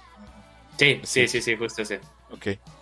Bueno, haciendo pues una sinopsis muy muy muy rápida, pues este Mao Mao este eh, tiene ahí un paseo este buscando sus, sus hierbas medicinales y después de eso una sirvienta ve que ya que llega una sirvienta buscando propiamente probablemente a su padre su figura paterna, porque bueno, yo sigo con que ese no es el papá de Mao Mao, pero bueno, eh, pidiendo ayuda, Mao Mao termina pues, pues corriendo a esa mujer, la llevan a, a un burdel y ahí este pues una de las cortesanas este, está envenenada junto con un cliente. Mamá hace todo lo posible, ya se hay una maniobra interesante para poder salvarlos. Eh, después de eso, pues este Mamá entra en un espacio donde hace un análisis de qué pasó, qué realmente pasó, si hubo un, intento de asesinato, un intento de envenenamiento, quién hizo qué, quién hizo otra cosa.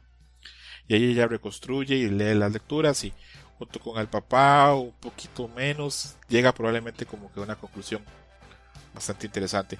Después de eso, pues ya Mao Mao pues tiene que regresar al, al palacio. lo hace, tiene una escena pues un poco divertida donde eh, recoge a, al hijaco de, uno de sus porteles que los había dejado con unas cortesanas en teoría muy guapas, muy atractivas, vuelve al, al palacio, este, ahí este, se encuentra que el maestro Jinshi le pregunta que, que cómo le fue, que cómo le fue con hijaco y ahí tiene una escena pues de celos y sorpresa, este, cómica y ahí este, después de eso pues termina el episodio. Un episodio que reúne en esencia todo lo que es esto, lo de la, eh, los Apothecary Diaries, porque tiene un crimen, un caso que soluciona, por lo menos para ella, Mao Mao, a pesar de que no hay consecuencias eso en la vida real. Y aparte tiene un poquito como de juego y un sentido del humor de Mao Mao y su relación tan curiosa con Jinji. Comienzo con Chuyus. ¿Cuál fue tu episodio de este episodio? Si te gustó, si no te gustó, adelante. Aquí confirmé por qué es que disfruto la serie. Y es justo lo que escribí en el chat. Eh, a mí me gustaba mucho Doctor House. ¿A qué voy con Doctor House? ¿no? O sea, es justo esto de que es como el, el caso de la semana. Y más que nada es el proceso mental con el que trabaja el personaje principal, en este caso Mao Mao sus diálogos internos, pero que tal cual es como un rompecabezas a resolver, muy detectivesco, muy a la Sherlock Holmes, que es lo que me mantiene ahí, ¿no? Aparte del drama que eh, el, drama personal que se da en los diferentes personajes eh, del cast. es lo que dije, no, es que es muy bueno y ahora sí ya entiendo mucho. Eh, cuando recién estaban hablando de esta serie, cuando decía que como que la sentían muy de novela, sin demeritar a las novelas, pero que tenía ese algo que te picaba y te hacía regresar semana tras semana. Eso es lo que yo vi y dije, no, ya, ya con esto lo confirmé. Quedan todavía varias preguntas al aire, o sea, en el episodio anterior hay una reacción del papá, más que nada como haciendo ahí referencia de que tal vez ahí tiene que ver eh, algo, el nacimiento de Mao Mao, Chansi no es su hija, es autada, ese tipo de cosas. Este, también dejan así como abierto de que pues va a seguir regresando eh, no muy seguido, pero sí regresando a, la aldea y a la, a la zona de, entretenimiento. Y también no hemos hablado mucho cuando hacen estas eh, escenas en las que eh, cambian totalmente los diseños de los personajes, los hacen todos chivis y todos regordetes. Como cuando es tal cual un, y, generalmente lo usan para un sketch de comedia, ¿no? esta parte es totalmente 100% comedia. Y fue lo que a mí me gustó muchísimo, como el, el mero, el mero, mero, mero final cuando dice Mao Mao de, ah, ok, tengo que contestar bien, ¿no? Y tal cual, eh, ahí saludos a este Adam, ahí Jung Wow, como que termina con el corazón roto. Eh, pero aparte todo lo que dice en ese diálogo muy, muy, muy, muy, muy gracioso y también muy propio del personaje, ¿no? Eh, sigue siendo una gran serie, una gran, gran, gran serie. Ok. Yo te comento que yo tengo la teoría que les dije la semana pasada que a veces en esas telenovelas clásicas, este, eh, donde un hombre de mucho dinero se enamora de una mujer pobre, para luego lograr luego emparejar la situación y que no sea una relación con un problema como de poder o interés, se revela que la mujer, este, la empleada, este, la protagonista, eh, la Talía de, de determinado momento, es la hija abandonada o perdida de otra persona noble para que al final las cosas queden parejas y que sean un noble que se casa con una noble perdida, no una persona de dinero con una mujer pobre. Entonces a mí no me sorprendería para nada que Mao Mao pertenezca o sea descendiente de alguna persona de alguna corte o alguna figura prominente de, la, de esa corte. Porque el papá dice, qué giro más torcido, qué giro curioso del destino que haya encontrado trabajo en el Palacio Real. Pero bueno, esa es mi teoría, tal vez estoy mal, tal vez no. Dentro de los spoilers que me he comido de la obra, no está ese. Me he comido otros de índole este, más romántica y de relación de los personajes, pero de ese no. Sergio, adelante con tu opinión del episodio de Mamao. Yo tenía mucha expectativa de que en este episodio fuera ser como muy muy importante el hecho de que se ubicaba fuera del palacio y no fue tan así. Obviamente Ah, tenemos otras vistas y otra perspectiva de Mau en especial con pues, su padre, su figura paterna, pero se refiere a ella como su padre, así que supongo que de momento te, habrá que decirle así. Eh, que su padre venga, investigue, le explique las cosas y demuestre, pues, digamos, de una manera pues lógica, pero como eh, muy obvia, ¿no? Que venga una persona mayor que ella, que es su figura paterna, que viene a decirle o a demostrarnos a nosotros como espectadores que Mao Mao no lo sabe todo, aún le quedan cosas por aprender y que pues es aquí en los errores que cometemos cualquier humano, ¿no? Como el, hecho de sacar conclusiones, no investigar todo como de una manera mm, tan minuciosa y al menos en eso sí que se sintió una vibra distinta. Mm, así que mis expectativas no fueron como cumplidas en ese sentido, pero lo que sí se cumplió es que este episodio es lo que yo me imaginaba cuando me vendieron por primera vez de Apothecary Diaries. Esto es lo que yo estaba pensando. Se plantea un misterio que tiene como ínfulas muy de, de razonamiento humano, de por qué las personas llegarían a cometer estos actos y cuál es el razonamiento de esto. Después ver a una persona que es muy buena en su trabajo, eh, llegar por, por una serie de, como dice de procesos mentales y de estrategias para dar con, el caso, para dar con la realidad de la situación, que se nos explique en detalle cómo es que sucede eso y después entender un poco de la, perspectiva detrás de que sucediera una situación así. Curiosamente, eh, este episodio es como muy compacto y muy redondo en sí mismo y se quedan muy afuera estas ideas que teníamos antes sobre los conflictos que están sucediendo en el palacio y sobre cómo todo parecería que está funcionando en una especie de ajedrez político. Aquí pues nos olvidamos un poco más de eso. Y en ese sentido sí que se siente como la bienvenida casa de Mao Mao donde se siente eh, menos tensiones. Y después regresamos. Algo que a mí me preocupaba mientras se iba a acabar el episodio que dije ah casi no vi chivis este episodio. Casi no hubo cambio de animación a momento chusco pero pues me cayó la boca con el final donde Jinshi tiene como toda esta situación de pues de gag o de sketch en el que Momo describe cosas eh, de dudosa naturaleza en frente de Jinshin y él se lo toma todo a mal. Eh, eso está, está muy divertido y qué bueno que tenemos esta especie de, de respiro. Es esta forma de, ok, un poco de desenlace por otros lados del camino y luego regresamos al palacio y a lo que tenga que significar con ello. Y por lo tanto creo que en sentido de, ah, es que vamos a analizar cuáles son las consecuencias de esto y de aquello, no mucho. a mí me gusta este pensamiento que tiene Mau Mau casi al final, donde habla sobre cómo su casa o el distrito, no sé cómo le dirían, o sea, distrito rosa, rojo, eh, no se diferencia tanto del palacio, porque al final de cuentas son personas atrapadas cada una en sus distintas jaulas, ¿no? Al menos eso está bien, pero en cuestión de análisis creo que esto fue más un episodio de divertirse y de disfrutar eh, ese proceso, que creo que es algo que se le da muy bien a la serie, encontrar esta forma de narrar eh, los hilos mentales de los personajes y hacer que sea eh, pues muy entretenido observarlo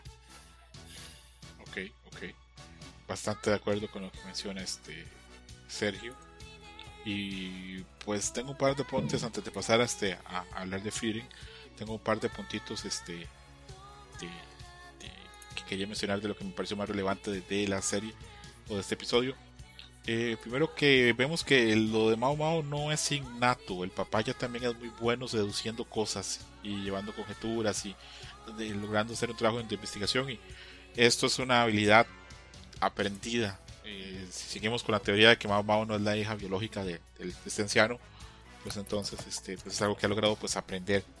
Aparte de eso, me sigue gustando mucho la serie que haya una lectura femenina a la serie porque incluso el asesinato se da muy desde el punto de vista muy desde el mundo femenino, de cómo una mujer que es cortesana se puede defender de hombres con posiciones tan de poder eh, en ese pues en ese mundillo que se desarrolla la serie. Y también me gusta mucho la escena de esta serie de Jinshi o Jung Wao, como diría con, con Mao Mao. Eh, me queda claro que esto del Deformer, esto de los chivis, pues todos lo disfrutamos mucho. Eh, me alegra que, que, alguna serie todavía lo saque, porque creo que se había perdido, ya casi no lo estaban haciendo otras series. Pero, bueno, eh, me queda con la idea. sé que es volver sobre lo mismo, pero me quedo con la idea de que Eh, Mao Mao es un personaje muy inteligente y que ah, por ahí alguien este vi en otros otro programa en un video la gente mencionaban que por qué será que Mao Mao no no cede en absolutamente nada eh, más bien le genera tanto rechazo el, el maestro Jinshi. Eh, creo que ella es tan inteligente que sabe que no le conviene tener ningún tipo como de admiración o qué tipo de sentimiento para, para el maestro Jinshi que es un perfil mucho más alto y que un, cualquier este interés que uno pueda tener con una persona en un mundo en tanta desventaja como está Mao Mao no se puede dar como que el lujo como de siquiera ni fantasear o tener algo como con el, con el maestro Jinchi entonces eh, interesante. Eh, si quieren entramos con Frieren o como lo pusimos en el script la elfa y su pócima pornográfica eh, el episodio este, se da que eh, de camino al, al, pueblo a donde van, o a uno de los pueblos donde van, se encuentran con el pueblo de la espada, que es un pueblo donde está una espada este, legendaria. Algunos monstruos llegan, este Frieden tiene un compromiso de defender la espada, van, eliminan a los monstruos. Y se habla que Himmel fue un héroe más allá de tener la espada, porque pues a veces las cosas no, no hacen a la persona, y en este caso pues no fue así. A Himmel no, no fue que no le hizo falta, pero no fue solamente y exclusivamente necesaria para, para convertirse en el héroe que, que salvó a, a, este mundo de el rey demonio. Después de eso, este se da un otro, otro arco pequeñito, otra sección donde eh, Stark, Fern y Frieden están en un pueblo.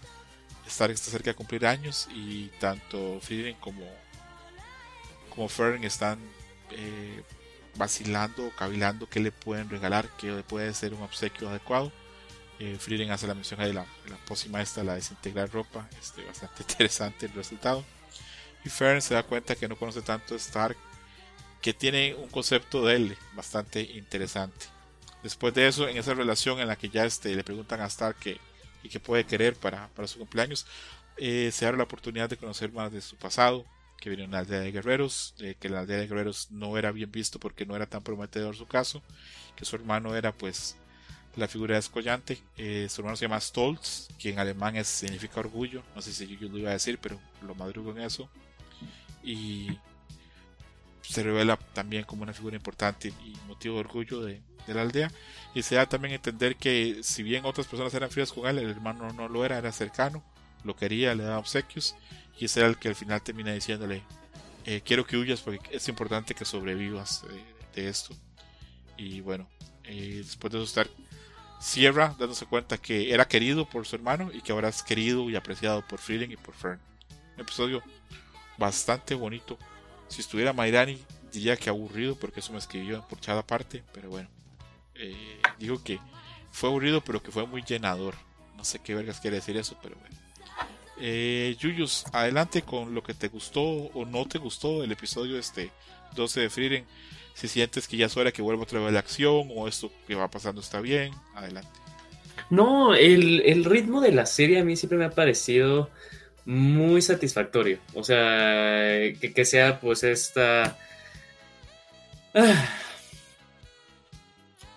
pues esta oda tal cual como es vivir y el paso del tiempo, pero obviamente pues en cada, como la vida misma, ¿no? En la vida pues vas a tener eh, puntos muy, muy, muy altos, me refiero como de, estrés o, emoción, así como vas a tener pues periodos de, de, estabilidad o que es más bien vivir el día a día.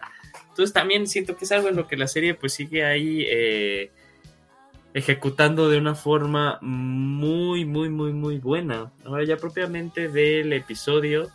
Eh, sí me dio en los sentimientos lo de la relación de este Stark y su hermano. Eh, me pareció muy bueno, incluso también como él no se había dado cuenta de que, de, que sí había recibido regalos, pero también nunca, como que nunca pudo interpretarlos de esa forma, ¿no? Y al final ya darse cuenta de que de todo eso pues, le generó también con sentimientos, ahí este... Eh, sentimientos, señoras, y al final como un crecimiento por parte de él. Me parece también, me sigue pareciendo ahí también muy, muy, muy, muy gracioso la interacción que tiene con Fern, Fern siendo como que este personaje de una ya vemos de postura eh, moral eh, arriba que la de él cuando él ni siquiera pues tiene como estas eh, estos pensamientos, o sea, hay otras, pues es, es, como un chico normal, ¿no? o sea, es un chico a los 18 años, pero tampoco tiene mucha malicia en él, pero me parece muy buena también la dinámica entre ellos dos. Lo de la espada también me pareció algo muy bueno. Aquí nada más retomando lo que había dicho Sergio hace varios ya este, varios episodios en el que se estaba buscando tal vez eh, entender por qué Himmel salió tan alto en como eh, el Best eh, Male Characters in Anime. Aunque Himmel no salga mucho en la serie, pero también Sergio dijo, es, Himmel es muy importante porque tal cual la historia que estamos viendo ahorita toma como punto de partida, como referencia en tiempo, cuántos años ha pasado después de la muerte de Himmel, ¿no? Eh, y también pues siempre es parte, aparte muy padre que se lo sigan recordando y creo que desde que comenzamos, creo que comenzó la serie como que 24 años después de la muerte de Jiménez o algo así. Eh, entonces como que para que estemos nosotros muy atentos al paso del tiempo que, se, que han tenido los personajes. Pero muy bueno, la verdad, muy muy bueno el episodio. Ya espero que lleguen a, eh, bueno, a este, a este pueblo del norte para que comience lo de la certificación de magia. Pero todo, esta, todo esto ha sido, he disfrutado demasiado, demasiado del viaje, si no podría utilizar una analogía mejor. Si fijaste que en el episodio pasado Stark admira el cuerpo del monje Kraft y dice, tiene muy buen cuerpo. Está Ajá. Sí, sí, sí. Cuando tú en el Ignacio ves un chavo así que está bien marcado y que está con este tipo de cosas, dices lo mismo, también está o no te genera esa admiración? No, sí, sí, sí, sí admiras, o sea, porque eh, uno sabe como que el esfuerzo, eh, también eh, el esfuerzo que hay en todo, o sea, no solamente en el régimen del entrenamiento, sino en la misma alimentación y también, también te, puedes imaginar un poco el, el compromiso que también le ha dado a la persona y los sacrificios que ha tenido que hacer, llama tú la misma alimentación o salidas con amigos, o sea, sí priorizar algunas cosas, o sea, habla, habla también muy bien de la persona. Obviamente no, no, no quiero decir que un, un cuerpo esbelto, mamado, marcado, es, es como dices, no, así debemos estar todos y nada más esas personas son las que hacen bien las cosas. También hay una variable muy grande que es la genética, pero sí, y cuando, ves uno, un cuerpo así, y aparte ves cómo es el entrenamiento y ves que sí, tal cual, sí está planeado, o sea, que no es como una persona que tuvo buena genética o que incluso pues se ha eh, metido algo por ahí que lo, que lo ayude a, esta formación, pues sí, de mi lado sí sale admiración, tanto para hombres como para mujeres. Ok, bien ahí Yuyus, este, reconociendo lo importante que reconocer el esfuerzo de los demás Así como Star dijo que tenía muy buen cuerpo, el, el monje Kraft. Que eh, la semana pasada, este. No sé si fue Sergio que dijo que cada vez que aparecía el monje Kraft, este, pensaban algo. Yo pensaba en Kraftwerk, el grupo este de música electrónica fundacional alemán. Pero bueno, eso es noticia que ya pasada, debía haberlo hecho la semana pasada. Adelante, Sergio, con tus impresiones de este episodio de Freedom. Tú síguelo diciendo, es el monje, el monje Kraftwerk. ¿Te eh, gusta Kraftwerk? Sí, sí que me gusta Kraftwerk. Adelante. Eh, fíjate que este episodio, o sea, wow, wow, wow, wow.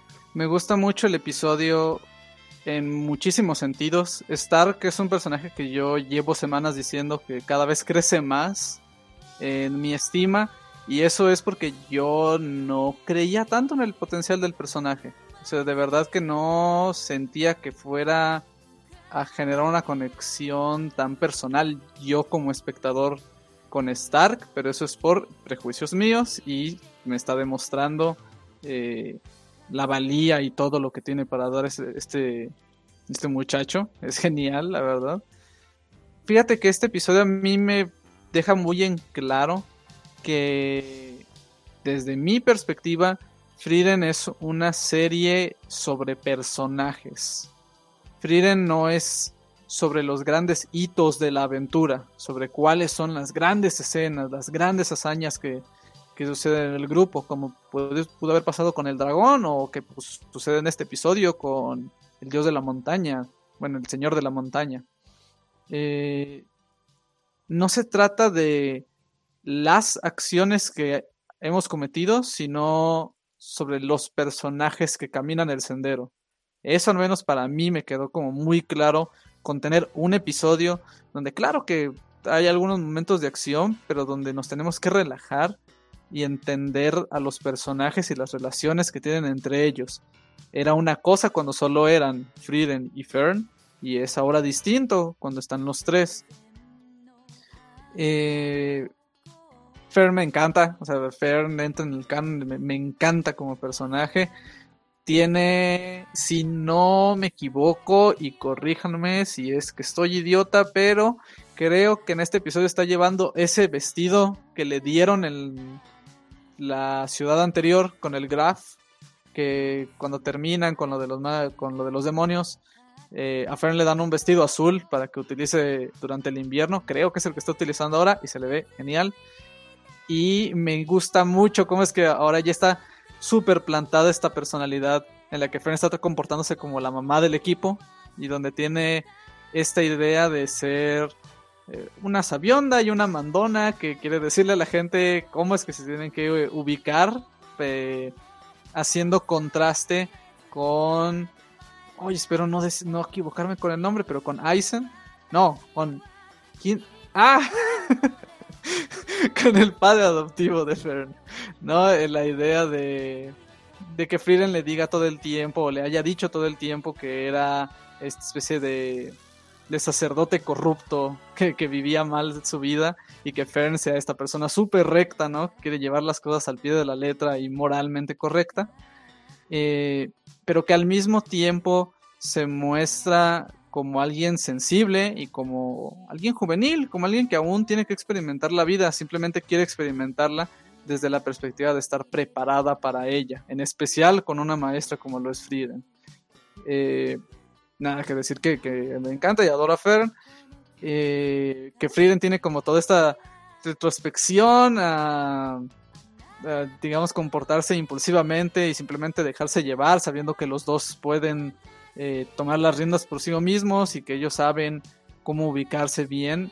Eh, también me gusta, obviamente, como lo dijo Yuyos, toda esta historia de estar no solo sobre su familia, donde, digamos, toda su familia o lo que se ve de que su linaje está caracterizado por un talento innato para ser guerreros y estar precisamente se caracteriza por no tener ese talento innato como guerrero y que al mismo tiempo presenten tanto una relación con su familia que él recuerda como pues no muy cálida hasta que se da cuenta de que pues sí pensándolo bien al menos había alguien que confiaba y creía en él y también esta idea de los regalos esta idea de que todo el tiempo Stark estaba recibiendo regalos, simplemente él no los recibía como tal, o sea, no los identificaba, no, los codificaba como un regalo, sino como algo distinto. Y cómo le llega esa revelación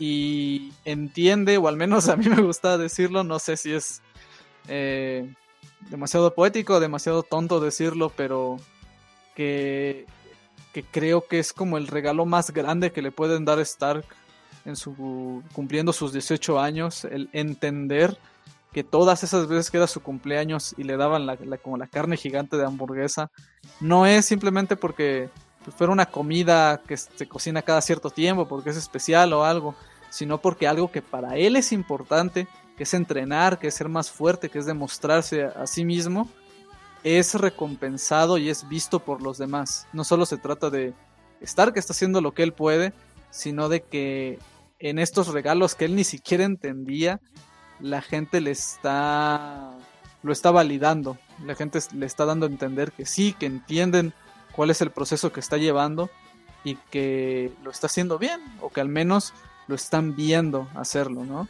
Eso es como algo muy bonito que se me queda, pero también el hecho de que no todo sea este lúgubre y estar tristes y estar reflexivo, sino que también se da que haya momentos muy cálidos entre ellos, aun cuando el ritmo es lento.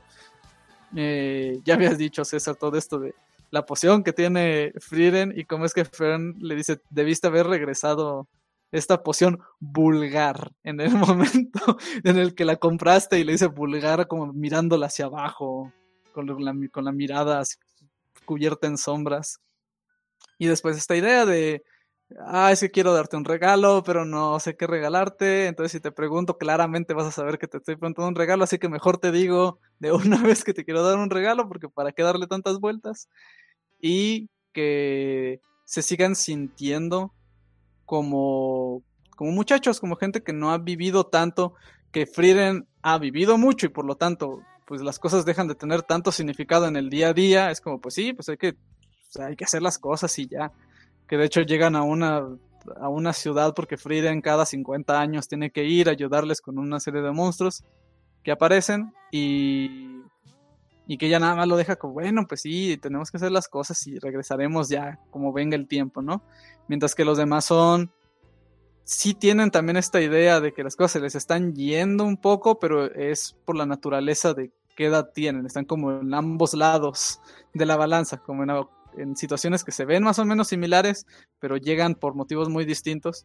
Y este gag, este chiste en el que Fern ve cómo es que Stark está haciendo todos estos actos heroicos, todos estos actos amables hacia las personas. Dice, wow, de verdad que lo vi, de verdad que me equivoqué en, en, mi juicio hacia él. Pero de repente cuando le va a hablar, Stark está en voz alta, así como de, mira, esas nubes se ve como alguien que le gustaría mucho a Yuyos. Entonces, tienen todas estas cosas y también algo que no me llevó hasta después de terminar el episodio, como reflexionando, eh, yendo a comer o algo, pensé en que en el paralelo con, con Himmel, o sea, a Himmel le dicen que él es un falso héroe o que desde cierta perspectiva puede ser considerado un falso héroe porque la profecía no hablaba de él, pero es un héroe de acciones, porque él hace las acciones que haría un héroe, no porque una profecía se lo diga. Y creo que de la misma forma le sucede a Stark. Stark no es un gran guerrero porque sea de su familia o porque tenga la mejor de las técnicas. No es un guerrero porque sea innato para él ser un guerrero. Es un guerrero porque él tiene el entrenamiento y él hace el esfuerzo de ser uno. Y eso es lo que me parece como tan bonito. Y para que no se me escape como nota final, eh, qué bonita escena, qué preciosa escena donde regresan caminando Fern y Stark y la cámara hace que nos enfoquemos solo en sus manos caminando. Nunca se tocan, nunca hacen como este juego de manos en el que parece que alguien está hacia el otro. Sea como sea, sea que sea romántico o no, simplemente estamos viendo los cercanos que son. Eso es algo muy bonito. Qué bueno notas también del capítulo. Y la primera que voy a decir es este, muy relacionado lo que está diciendo Sergio. Este episodio se nota que la relación entre Ferg y Stark ha crecido. Este, haya más confianza y haya estima. Puesto que Fern está muy preocupada porque no sabe qué regalarle. Y pues bueno, es este bastante interesante. Eh, los fans están. Yo veo reacciones de los fans están muy desesperados para chipearlos para que vea qué pasa entre ellos. A Mairani me escribió durante la semana sabiendo de que, ¿qué pasa? ¿Son o no son pareja? ¿Se enamoran o no se enamoran? Yo no les voy a spoilear nada, pero si quiero, claro que ya conforme pasan los episodios, pues se van queriendo este, más. El esto que mencionan de que Fern es como mamá, sí, incluso no permite que Star cargue a, a este, le dice Echi, le dice pervertido un par de veces incluso. Eh, igual que Yuyus, yo conecto con todas las historias de que en los que un hermano mayor se sacrifica para proteger al hermano menor. Pues todas historias conectan muchísimo conmigo por mi situación personal. Y creo que acá es de los episodios donde Frieden este tiene como más humanidad y se sale un poquito más del molde así de, de, elfo super fría.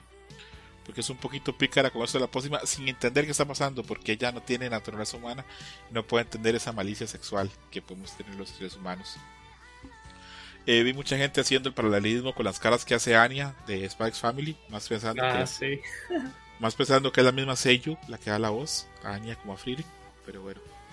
Y por último, eh, no estoy nada sorprendido, pero tampoco, y además, no sorprendido y ya ni decepcionado de que los fans hayan hecho ruido por una escena en la que está Frieren en una cama y está moviendo las piernas y se le ven los pies.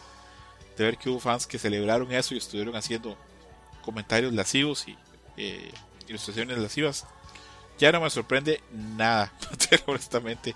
Y eh, ya lo vi venir de lejos. Entonces, pues, está bien que Frieren este llega a, a muchos tipos de público, no solamente a no solamente a mí, no solamente a Yuyos, no solamente a Kamui, no solamente a Adam, no solamente a Mairani, sino que llegue pues a más públicos y más visiones distintas de, de lo que es o debe dejar de ser este la serie y bueno bastante contentos con con eh, vamos a ver cómo avanza para la próxima semana entramos a el anime de los hechiceros mamadores Jujutsu Kaisen eh, comento rápidamente, solamente reflexionando sobre el capítulo 18. Eh, después de ver muchas reacciones, porque repito, nosotros el día que grabamos es el día que sale el episodio, entonces no puedo ver las reacciones de mucha gente. Ahora sí tuve chance de ver las del 18, las del 19 será hasta el próximo. Eh, hay fans muy molestos, hay fans que veo que dicen que es muy sádica la serie con ellos que no están disfrutando este, el episodio pasado por la muerte que hubo ya me imagino cómo van a tomar la muerte de, hoy. Eh, hubo mucho impacto con la muerte de Nanami. Creo que es que los fans están poco acostumbrados a ver series donde pues los personajes este, corren riesgos reales. La mayoría de veces los buenos pues no fallecen. Y pues bueno, pues interesante ver las reacciones. A mí pues me parece que es interesante también de que a veces las series hagan pues cosas para que la trama avance. En el episodio, pues continúa la pelea entre Yuji y Majito. Eh, también hay una pelea entre Yuji, este Majito y Novara en la parte alta de, Shibuya. Eh, después de eso, pues este Majito termina huyendo de Novara. Novara lo persigue. Este, el otro Majito, el otro doble, porque están separados, se encuentran, hacen un cruce en una estación. Majito, pues este, toma muy desprevenida a Novara y le logra tocar la cara. Ahí aplica eh, su poder de transmutación eh, hay un flashback grande donde se habla acerca de Novara, su carácter, este, lo noble que es, este, sus experiencias, de dónde viene, cuáles son sus metas, este, su forma de pensar. Eh, hacen un, un, portrait muy noble de Novara, un personaje muy interesante que creo que si lo hubieran hecho antes, la muerte ahorita de Novara me, dolería más porque la, la, conozco más, pero bueno, es lo que es. Interesante. Eh, después de esto, pues este, tristemente, pues cuando termina el flashback, Novara le da un mensaje a Yuji, se toma la cara, el ataque de Majito se hace efectivo y Novara cae al, piso, pues fallecida. Eh, hay gente que tiene teoría que posteriormente aparecer en la serie y todo lo demás. Podría ser. Eh, los autores a veces no quieren dejar ir los personajes. Pero para efectos esto pasó en el manga hace ya más de tres años. Y para fans de Hueso Colorado como Yuyus, Novara está muerta. Entonces, dejo la, teoría ahí. Y le doy paso a mi amigo Yuyus para que nos cuente sus impresiones del episodio, eh, qué le gustó, qué no le gustó. Adelante. Ah, bueno, no quiero que, ese suspiro suena que no me gustó nada, sino eh, justo retomando el comentario que tuviste, también he visto eh, reacciones de, las personas respecto a los episodios y tal cual como propiamente, o sea, sí estamos acostumbrados a arcos de shonen en los que pues, los protagonistas pierden, ¿no? Pero pues perder es más bien de que pierden la pelea y pues tienen que hacerse más fuerte. Pues aquí tal cual, este, ya estamos viendo cómo van eh, cortando cabezas del cast que pensábamos que era el principal, ¿no? Y de las cosas que decían así de o así de que, que, maldecían a Mapa, ¿no? Cuando pues nada que ver con Mapa, que decían Mapa, o sea, me hiciste emocionarme el episodio, hace dos episodios, de que pues eh, al final sale Nanamin y dices, oh, ok, pues, qué padre, ¿no? ¿no? No está muerto y luego se muere y, ya luego pues propiamente pues pasa, pasa lo de hoy. Pero es muy bueno, ¿no? Y yo creo que también eso es lo que e, este arco pues definió tal cual a, a Jujutsu Kaisen como pues una serie en la que pues este Gege no se siente el corazón con sus personajes y si hace sentido eh, en la trama para incluso eh, subir las... Eh, pues lo que está en juego lo va a hacer, ¿no? Va a tomar esa, esa decisión. Yo creo que estuvo muy bien ejecutado, tanto el, episodio anterior y este episodio, mucho mejor ejecutado que el manga, y me refiero a que pues justo este contexto de más que metía, eh, le metió mucho, creo que le, metió una carga emocional que más bien como lo vivías tú en el manga. En el manga era más bien de no inventes, pasó esto, ¿no? Y eh, siento que en, el, que en el anime lo fueron trabajando, o sea, como que decía, sí, ya está muerta, ¿no? Pero te lo fueron trabajando, ¿no? Te fueron diciendo, ok, para que te pegue un poquito más en lo sentimental. Cuando en el manga era de que volteabas la página, veías el par y decías, no mames, ok. Bueno. Eh, pero me gustó muchísimo, incluso también parte ya de la pelea propiamente de Yuji contra Magito. Al inicio sí sentí como que será los primeros tres minutos, sentí un bajón en, el, en, la calidad de animación. Dije, ah, mira, ya se está viendo todos los temas, ¿no? Porque sí vi eh, muy poco trabajados los trazos eh, y todo ese tipo de cosas. Y, pero hubo escenas eh, que propiamente sí, sí resaltaron por la calidad que tuvieron, la parte de, de Novara cuando hizo su plan en el callejón, de todas sus técnicas, incluso también cuando Yuji entra en lo que los fans denominan, entre comillas, su modo demonio, o sea, pues cuando tal cual era de recibir, bueno, él dando puros, puros golpes a Majito. Ahí esa parte me sorprendió muchísimo y también tal cual la, el punto clímax del episodio, que es eh, lo de Novara, que bueno, ahí está partido entre la comunidad si Novara está muerto, ¿no? Y no más bien porque, porque sean personas que no pueden, o sea, que, que, que, dicen, no, no, no me la puedo creer, sino porque Gege sí ha manejado como muy definitivo y de cierta forma no tan ambiguo la muerte de los personajes, o sea, hasta casi, casi como que muere alguien y nada más le faltaría poner ahí abajito, tal persona murió, ¿no? Pero la de Novara sí fue muy ambigua, como que no sé si no se ha sentido de la misma forma como otros, eh, otros fallecimientos durante la serie, pero a mí me gustó muchísimo, a mí me gustó muchísimo. Sigo yo, fíjate que ahora, ya con esto, eh, ya es, ya, ya ver el opening es diferente, o sea, sí me acuerdo cuando recién lo vimos al inicio y pues ahí habíamos comentado de no podemos creer que van a llegar a esta parte, todas las referencias que ya te están adelantando y que más bien yo creíamos que más bien iban totalmente orientadas a las personas que ya habían leído el manga, pero incluso ahora ver el, el opening es bien diferente, ¿no? Ya después de que la gran mayoría de los eventos que pasan en el opening ya han pasado, ¿no? Ya han pasado, entonces sí es así de, wow, hasta como que de cierta forma ya el opening funciona como un recap. Eh, y eso también está muy padre, porque si yo también lo veo y digo, así, no mames, ahí está. Bueno, ya me imagino a la gente que no, no sabía nada y que dice, no, pues ahí estaba tal cual la referencia, ¿no? Y está padre eso, honestamente, de ahí también muy bien por el, por el opening. Pero también ya se hizo como un, un meme eh, recurrente de que va a pasar algo como muy dramático y ponen eh, la canción del opening como pasó en, el episodio de, eh, de la pelea de Sukuna contra Majoraga, de que pues al final pues ponen el opening como que a mucha gente sí lo quitó de la experiencia, es lo que yo vi, a mí me gustó mucho toque, pero bueno. Pero bien, muy bien, muy buena adaptación, muy buen capítulo. Este, y pues ya estamos tal cual, creo que a cuatro episodios de que termine eh, la temporada 2. Ay, voy a estornudar. Ah, no, ya se me asustó.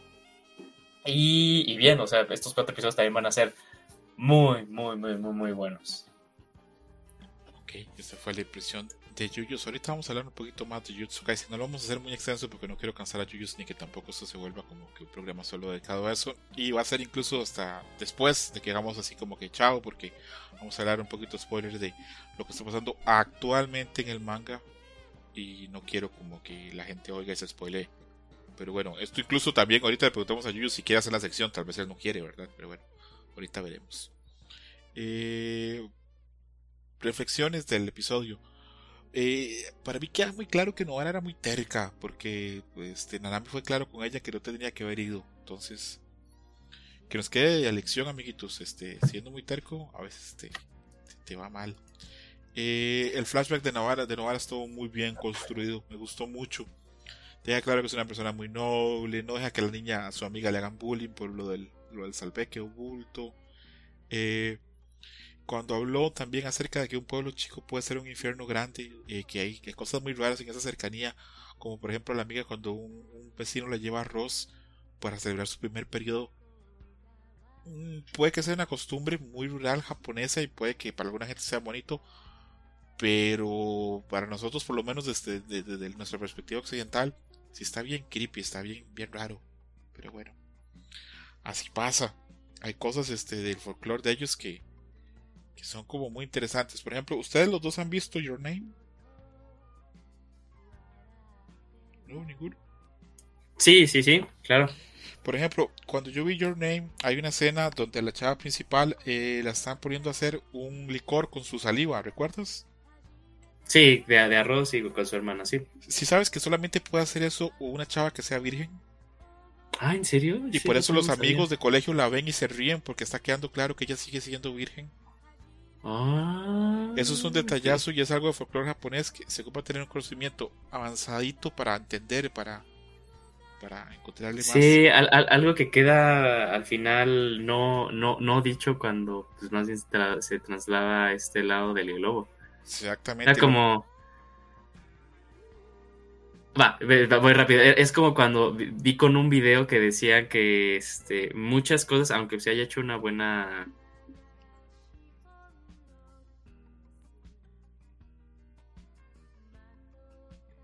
personajes en el mismo título de la película de Spirit Away, Ajá. también mucho contexto, ¿no? El, el- o sea, si, si pudiéramos leer kanjis eh, y el kanji, de, un buen doblaje de- del nombre de esta, de esta Chihiro, pues que al final también ahí tiene lo de Zen, que es el nombre que, que propiamente pasa a tomar con esta Yubaba y que al final Zen tal cual es un número, entonces dando ahí la referencia de que pues, se, se le quita la personalidad y empieza a ser uno más, ¿no? Una persona trabajadora más.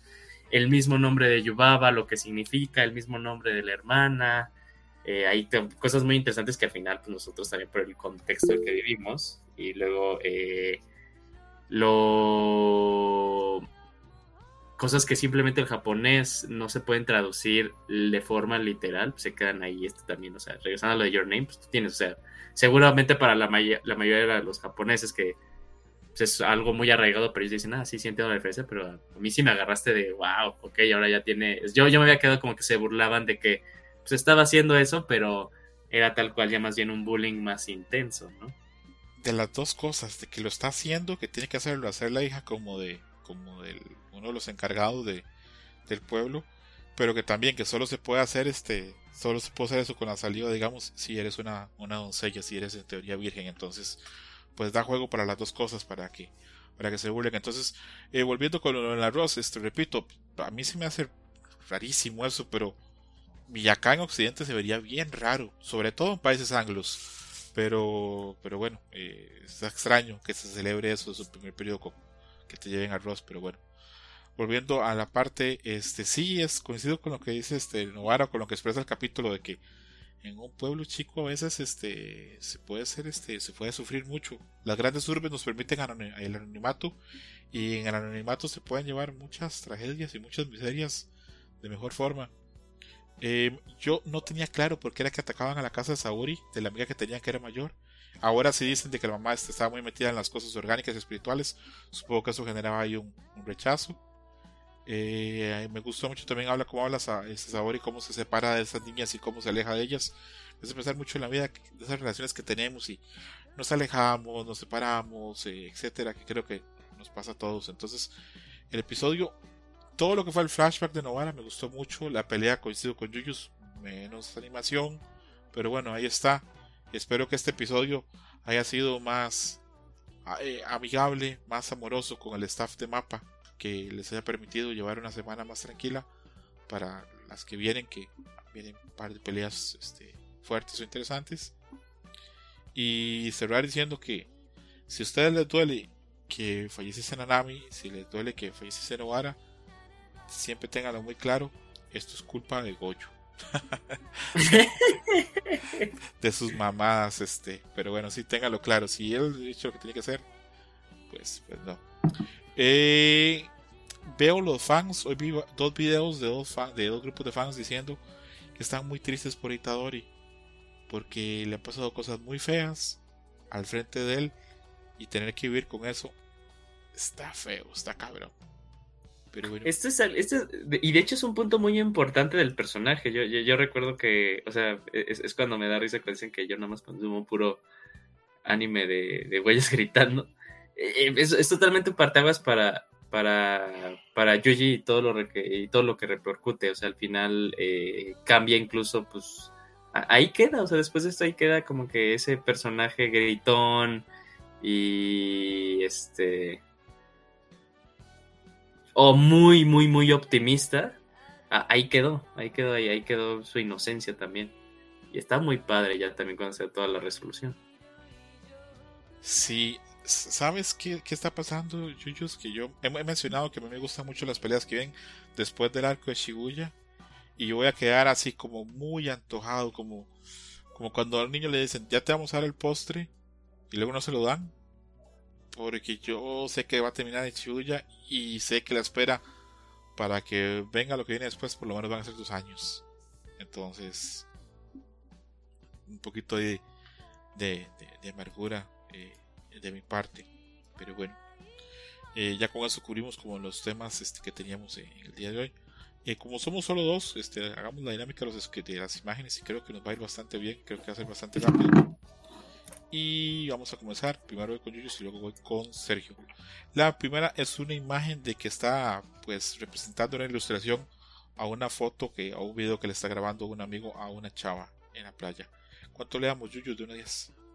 Eh, un un 7. Ok. ¿Cuánto le damos Sergio? 9. Ok, a Sergio le gustó más, parece.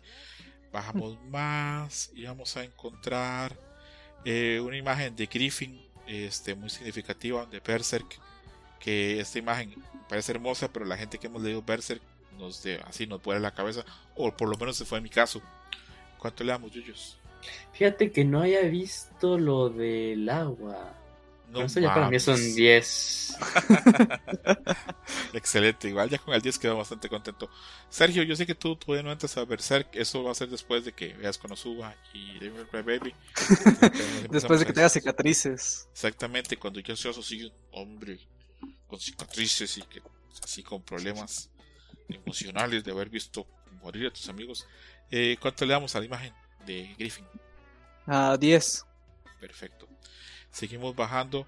Tenemos este la imagen este son tres imágenes que había puesto del ilustrador que se hizo viral por sus ilustraciones de los Teen Titans que ahora DC lo tiene haciendo ilustraciones para una de las obras de Teen Titans.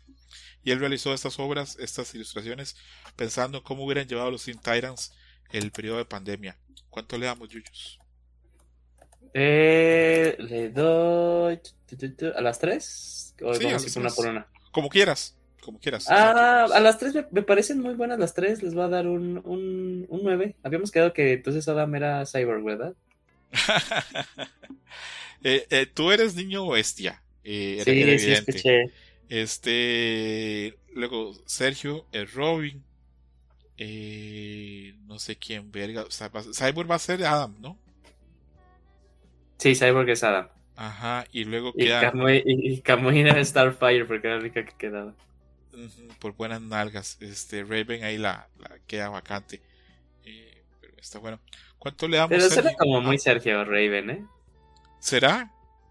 Sí, sí, sí, sí. Nos quiere así como que parecer de que es muy tranquilo, muy estoico y pues atrás de atrás. Habría que ver qué tú no sabes si Tú no sabes si Raven es Gerson o gótico. Podría ser. Más que Hershey se ve bien en Leotardo, entonces. Pues, cosa, cosa de ver. Eh, ¿Cuánto le damos, Sergio, a esas imágenes de los Titans? Ah, 8.5. A mí me mama en la foto, este, en la primera foto, este, que Starfire está llevando unas Nike Air One y están así súper bien hechas, súper bien dibujadas. Pero bueno, por lo demás seguimos. Repito, me gusta mucho. Tengo un par de fotos más, todavía imágenes más del ilustrador y las voy a estar compartiendo. Y mi mamá también de que el niño este está hablando con un ganso que tiene un, un shocker ahí como de picos. Está bien interesante. Eh, seguimos avanzando. Tenemos una imagen que yo creo que es mi imagen favorita del script. Yo soy muy reacio a, veces a poner imágenes este, sexualizando de Frieren o sus personajes, en este caso Fern. Pero cuando es tan bueno el artista y cuando es un trabajo tan bueno, me hace muy difícil negar este, la obra. Esta ilustración a mí me gusta mucho no sé por qué vergas, pero me transmite como mucho realismo. Puede que sea la pose, puede que sea las texturas, puede que sea las medidas, puede que este sea el bello público, no sé, pero eh, la imagen me, me llena, me llena, digamos, y pienso, está muy bien hecha, acá hay arte, acá hay trabajo y hay este pensamiento e imaginación del artista. Entonces yo le pondría como un 300, pero bueno, veremos cómo le va a ustedes. ¿Cuánto le damos, Yuyos, a esa imagen de Fern Costada? Eh, un 10. ¿Cuánto le damos, Sergio? Yo usaría la palabra intimista. Esto no es canon, pero para mí es un 10, entre paréntesis del 300. Sí, es, eh, eso trae, trae algo, no sé, qué que se puede sentir. Eh, es, es, una imagen bastante buena.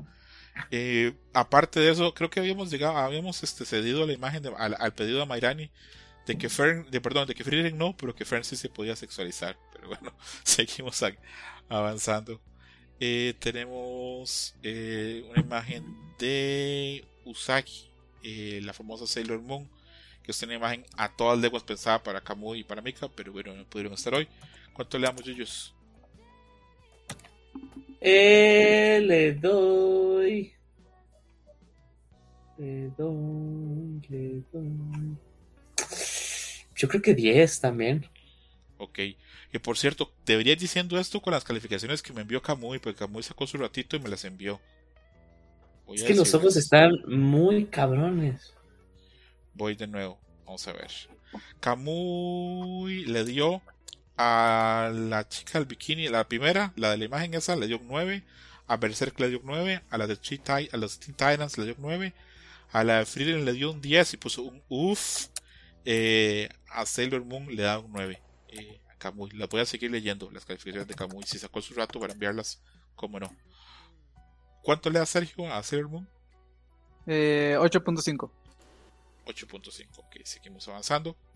Tenemos una imagen de este en la que nuestro amigo Megumi eh, ve como su papá eh, ejecuta una acción en parte apoyado por el espíritu de su madre. No sé si logré decirlo sin decir spoilers. ¿Logré, Yuyus? ¿Sí? Eh, pues. Más o menos. Yo, creo que ya la gente ya lo vio, ¿no? Sí, diríamos que sí, pero bueno. ¿Cuánto le damos a esa, Yuyus? ¿Te gusta? 10, otra vez, me gusta mucho. Sí, es una gran imagen. ¿Cuánto le da, Sergio? Me da 8. Ok.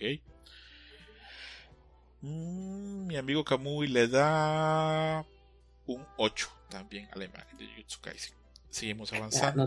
No, tienen corazón. No tienen corazón. Tenemos una imagen de un ilustrador que a mí me gusta mucho y este se estaba celebrando el día como de las piernas en Japón y él sacó esa ilustración de sus personajes. Y yo dije, está muy bien hecho y me gusta, lo voy a poner. Así no se vea mucho, solamente sea esa sección, me gusta. ¿Cuánto le damos, Yuyus? un... un 8. Si no fuera la del medio, un 10 pero bueno, ¿cuánto le damos, Sergio? Eh, ese día lo inauguró Yuyos, un 8 también.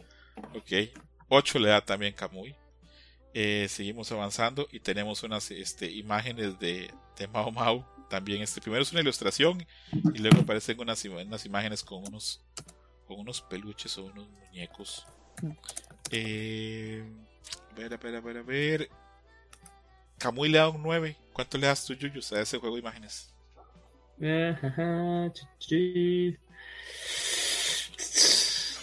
Mira, quitando lo, que ya se hicieron peluches a las imágenes, eh, les doy un. A ver, es que. O sea, ¿es arte también o más bien era un póster y tomaron las fotos? Ya no sé qué es. Creo que es un póster. Sí, ¿verdad? creo que lo he visto por redes. Pero el póster entonces no es, no es, eh, entonces más bien es, es el conjunto de imágenes, tanto el lo de los peluches. Exacto. ok, pues está bonito, está gracioso, pero pues 8. Ok. Sergio, ¿cuánto le damos ahí a Mamá y sus peluches? Eh, 8.5. Me, me, creería que estas fotos te las mandó Adam. Eh, no, desgraciadamente no. Solo me envió la, de, la de su comidita. la este, comida, la, hubieras puesto ahí. igual. Un gran saludo a Adam que, que nos escucha eh, y ojalá le esté yendo muy bien en sus aventuras en el país del sol naciente volvemos y vamos con unas nuevas imágenes. Tenemos ahora tres imágenes del el autor de Dan Dan Dan. Eh, estas eran muy pensadas para Adam. Eh, la primera imagen es, Momo de Dan Dan Dan. La segunda imagen es Gabi Maru, pero dibujada por el autor de Dan Dan Dan. Y la tercera imagen es Yoru, la protagonista de la segunda parte de Chainsaw Man manga. También dibujado por el mismo autor de Dan Dan Dan por su cercanía a los otros autores con los que trabajó en el pasado. Eh, yo no sé si se vale darle calificación a esto porque pues, a mí me parece un arte altísimo, casi perfecto, pero bueno, juguemos un poquito. ¿Cuánto le damos yuyos a cada una de esas imágenes? Ah, a la de Dan Dan Dan. ¿A, o sea, ¿a la de la chava? Porque- Ah, no, ya, ya, ya, ya vi los, los que son sketches. Sí, sí, sí. Y luego sale Gabimaru. Sí, perdóname, perdóname. A cada una de las imágenes, ok, vayamos primero. Eh, la de Dan Dan Dan, un 9. La de Gabimaru, un 8. Y la de Yoru, un pinche 10. Ok, ok. Yo le daría un 10 a la todas, me parecen brillantes. Ese cabrón es brillante, pero cosa de gustos. ¿Cuánto le das tú, Sergio, a esas tres? Eh, en Dan Da Dan, un 10. Qué estilazo, qué, qué gusto de moda. Eh, la segunda imagen, pues yo creo que le va a dar un 9 porque no, no puedo compararla a nada. La de Chainsaw Man, 10. Ok, ok. Eh, es curioso porque Camuira me mandó calificación de esa, pero bueno, seguimos avanzando. Creyó que no contaba, arte oficial. Sí, luego está la imagen de Arturia, eh, Saber, de Fate Night, este, en toda su gloria. ¿Cuánto le damos Yuyus a esa Arturia? A esa Fate. Perdón, a esa Saber. 10, creo que todas las que has, has puesto de Saber les terminamos poniendo 10 siempre. Es que son muy buenas, es que es un personaje que Sí, sí, sí. reúne lo heroica que es y aparte la gran belleza que tiene. ¿Cuánto Y, le y damos? todas las técnicas que usa, que bueno, que ponen los diferentes artistas que has hecho. Estuviera acá, diría, eso sí, este, y ya está de la verga, pero bueno, no, tal vez no. Eh, ¿Cuánto le damos, Sergio? Eh, 9-5. Creo que te serviría ver más este también Fate para esas cosas. Este Camuy le da un 8. Que exigente Camuy, porque yo esta imagen la veo increíble, pero bueno. Luego viene una imagen en la que Friedland le está poniendo una corona de flores a, a nuestro amigo Himmel. ¿Cuánto le damos, amigo Yuyus? Tuturú. Ay, reconozco que el, eh, el estilo está muy cabrón, pero algo no me hace match. Eh, 8-5. Ok, ¿cuánto le damos, Sergio? 10. Camuy le da un 9 a esta. Seguimos avanzando y hay otra imagen en la que Friedland está construyendo una de las estatuas dedicadas al héroe Himmel. ¿Cuánto le damos, amigo Yuyus? Eh, este sí me gusta bastantito. Mm, ay, estoy entre 9, 5, 9, 8. Redondeamos 10. Ok. ¿Cuánto le damos, Sergio? 9. 9. Ok. Luego viene una imagen, pero esta no va a jugar porque es Nano de las 100 novias y es una imagen Sí, oficial. oficial. Pero está bonita, ¿verdad? Sí, Ok, ok. sí, sí. Eh, Kamui le dio un 9 a la imagen de Frieren protegiendo la estatua. Sigue luego la imagen de el personaje de Zelda. Siempre se me va el nombre, pero bueno. Sé que ustedes se van a acordar. Es que creo que es Ryu, ¿no? Es Ryu. Sí, el es Ryu, sí. Eh, le da un 9. A Kamui le dio un 9, le da un 9 a Nano. Mira tú. Este, ¿cuánto le das tú? O sea, este, Yuyus a Ryu. A, a Ryu, eh, 10. Ok, ¿cuánto le da mi amigo Sergio? 9. Ok, Kamui le dio un 9. Súper bien. Vamos a seguir avanzando. Viene una imagen de una personaje de Blue Archive, que repito, lo sigo diciendo todos los programas. Blue Archive domina todas las imágenes. Este, hoy por hoy, el juego es este, parece ser muy interesante. Me gusta la imagen, me gusta la técnica, me gustan las papas tostadas. Este, a mí me, me- me- me gusta realmente la imagen. Kamui le dio un 8. ¿Cuánto le das tú, Yuyus? Ah, un 8. Ok. ¿Cuánto le das, Sergio? Sí, un 8. Mira, yo pensé que iba a salir más alta, pero es lo que es. Luego viene la imagen de un meme de Jujutsu Kaisen, pero eso no lo vamos a calificar. Eh, viene la imagen que le gustó más a Adam, eh, en la que Fern y Zuleta se encuentran sosteniendo cada una a su. Perdón, cambian sus personajes este, de cabello Sí. blanco. Eh, ¿Cuánto le damos a ese, amigo Yuyus? Ah, o sea, sí estamos viendo. Sí, sí, sí, la de Fren y Zuleta, sí. Este. Ay. Un. 9. No, un Ok. 8. Un 8, ok. Kamui le da un 8 también, pero a Adam fue la que más le gustó. ¿Cuánto le damos, Sergio? Ah, un 8. Déjame escribir que tengo que ver alguna vez Gundam. Ok. No, eso no te voy a pedir que la veas. Tranquilo. Luego sigue la imagen de Maki de Jujutsu Kaisen. Eh, Camuy le da un 8. ¿Cuánto le da Yuyus? Tuturu. Ay, un 7. Mira, yo la vi sencilla, pero me gustó. ¿Cuánto le da Sergio? Eh, 8-5. Ok, ok. ¿Cuánto le das este Yuyus a Asuka? Que yo niño le, niño le decía Azuka. Y luego cuando vi el doblaje Sí. japonés que dicen Asuka, yo, ¿qué? ¿Cómo? Sí, Ahí, y luego lo de Sasuke con Sasuke. Y, Sí, sí, sí, sí. Es justo lo que iba a decir. Yo, yo que jugué mucho Mystical Ninja, pues al robotcito le decía Sasuke, ¿no? Y ya luego Sasuke. Porque cuando, cuando conocí Naruto dije, ¿por qué dicen Sasuke si escribe Sasuke? Esa ya luego estudié. Ajá, sí, ya luego estudié japonés y dije, ah, mira. Eh, 9. ¿Cuánto le damos Sergio a Azuka eh, Mate? 8. Kamui le da un 9.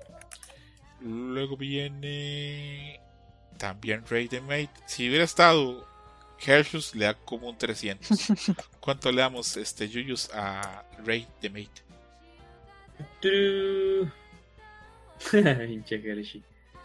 eh, ¿Cuánto le pone a Asuka? Le puse un 9, ¿no? Ujú, 8. Ok. A esta Kamui le da un 9. ¿Cuánto le das tú, Sergio? Eh, 9. Seguimos avanzando y tenemos un GIF que rompió comunidades y foros de internet, no sé por qué, en el que sale este Misato bailando al frente de un auto. Kamui le da un 10 de, forma sorprendente.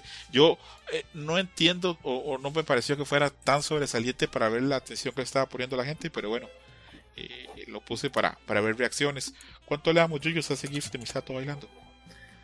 Ah, sí lo vi también en Twitter. Eh... ah, estoy en un conflicto.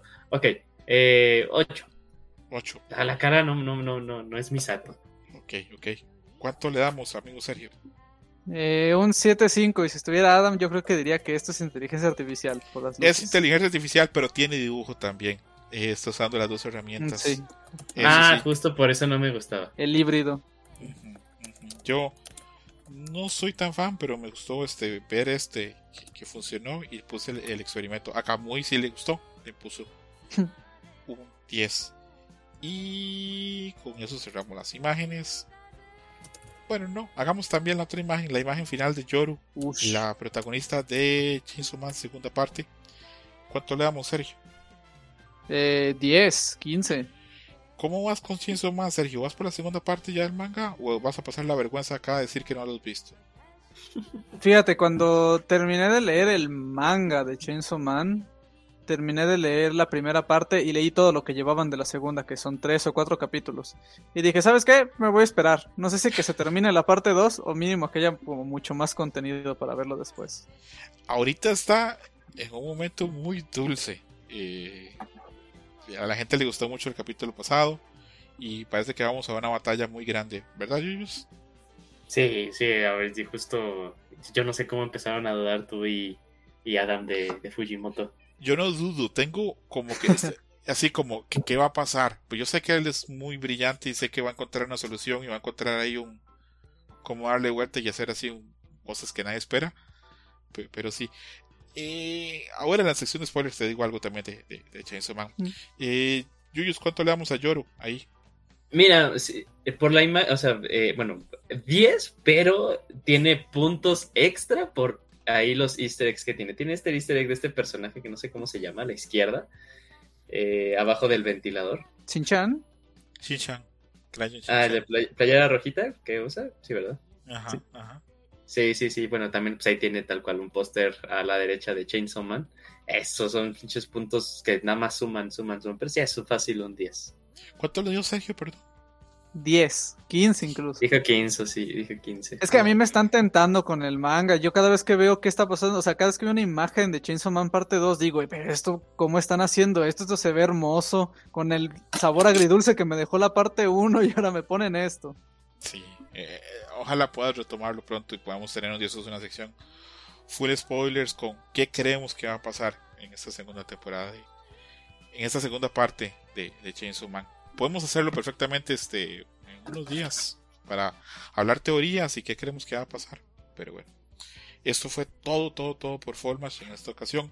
Yuyos, muchas gracias por venir y mensaje final. No, pues muchísimas gracias por haberme invitado, amigos. Sabes que siempre es un gusto hablar con ustedes. Eh, muy amena la plática, fíjate que sí, que, que... Pero qué padre estuvo, la verdad. Es un gusto platicar y compartir espacio con ustedes. Fluyó bastante bien, creo. Eh, Sergio, tenías mucho miedo que no, esto no llegara a, a buen puerto cuando en el barco éramos solo dos. ¿Cómo la pasaste? Mensaje final.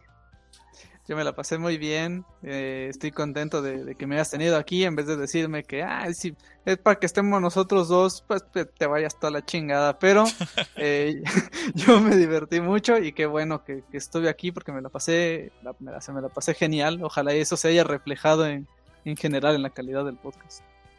Bueno, estoy muy contento yo.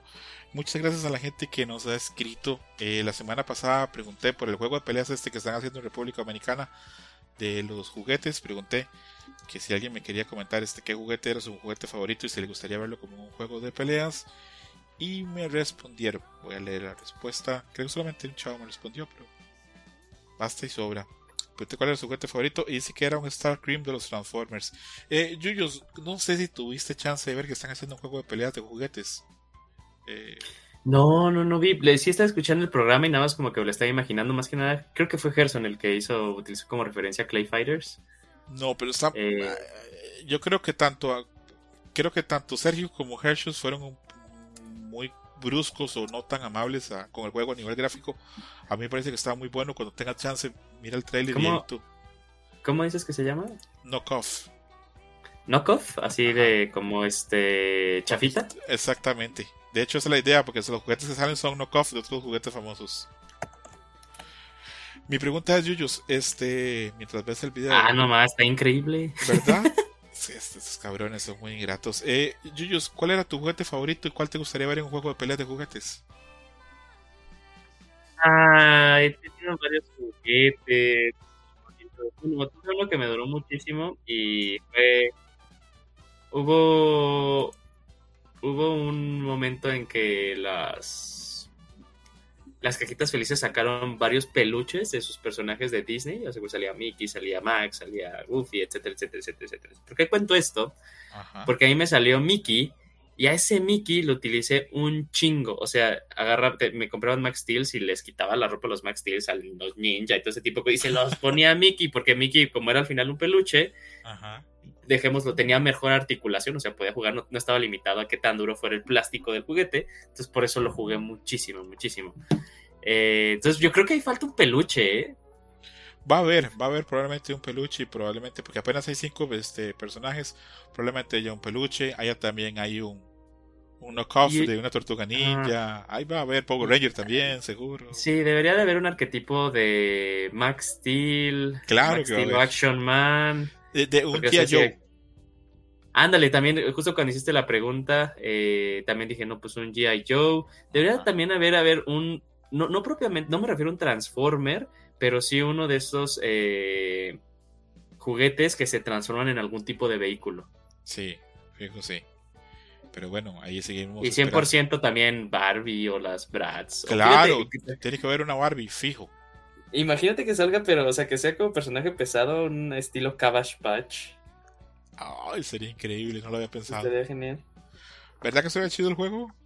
Sí, sí, lo estoy viendo, está, está padre, o sea, y, hasta gráficamente yo sí lo veo. Trabajado, ¿verdad? ¿eh? Sí. Sí, y, un, y un concepto que da para muchas cosas y, y veremos a ver qué pasa. Eso sí, este, mencionaba en el programa hay que, hay que tener expectativas bajas porque este es un juego que está desarrollando un equipo pequeño, entonces van a ser varios años.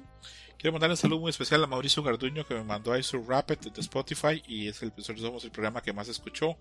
El segundo es el podcast beta y los demás este, son podcasts ya más grandes con una maquinaria y con nombres de gente bastante famosa. Entonces le mandamos un abrazo muy grande a Mauricio Garduño por habernos escuchado este año.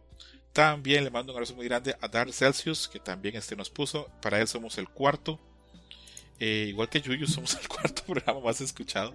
Pero bueno, también muchas gracias a Yuyu. Cuarto es mucho mejor que cualquier otra cosa. Y también hace un tiempo, gente Kraken me había escrito que este era su podcast favorito. Muchas gracias, gente Kraken, que la pases este, chingón y ojalá pues hagamos compañía. Que creo que yo siempre pienso en eso cuando, pienso en tres cosas cuando grabo este programa. Uno, en difundir series nuevas. No sé si la gente se da cuenta de eso, pero siempre estoy pensando en eso, en series nuevas de anime y manga, para que la gente conozca y elija. Eh, dos, hacer análisis no muy profundo, pero por lo menos tocar temas de las series que vemos.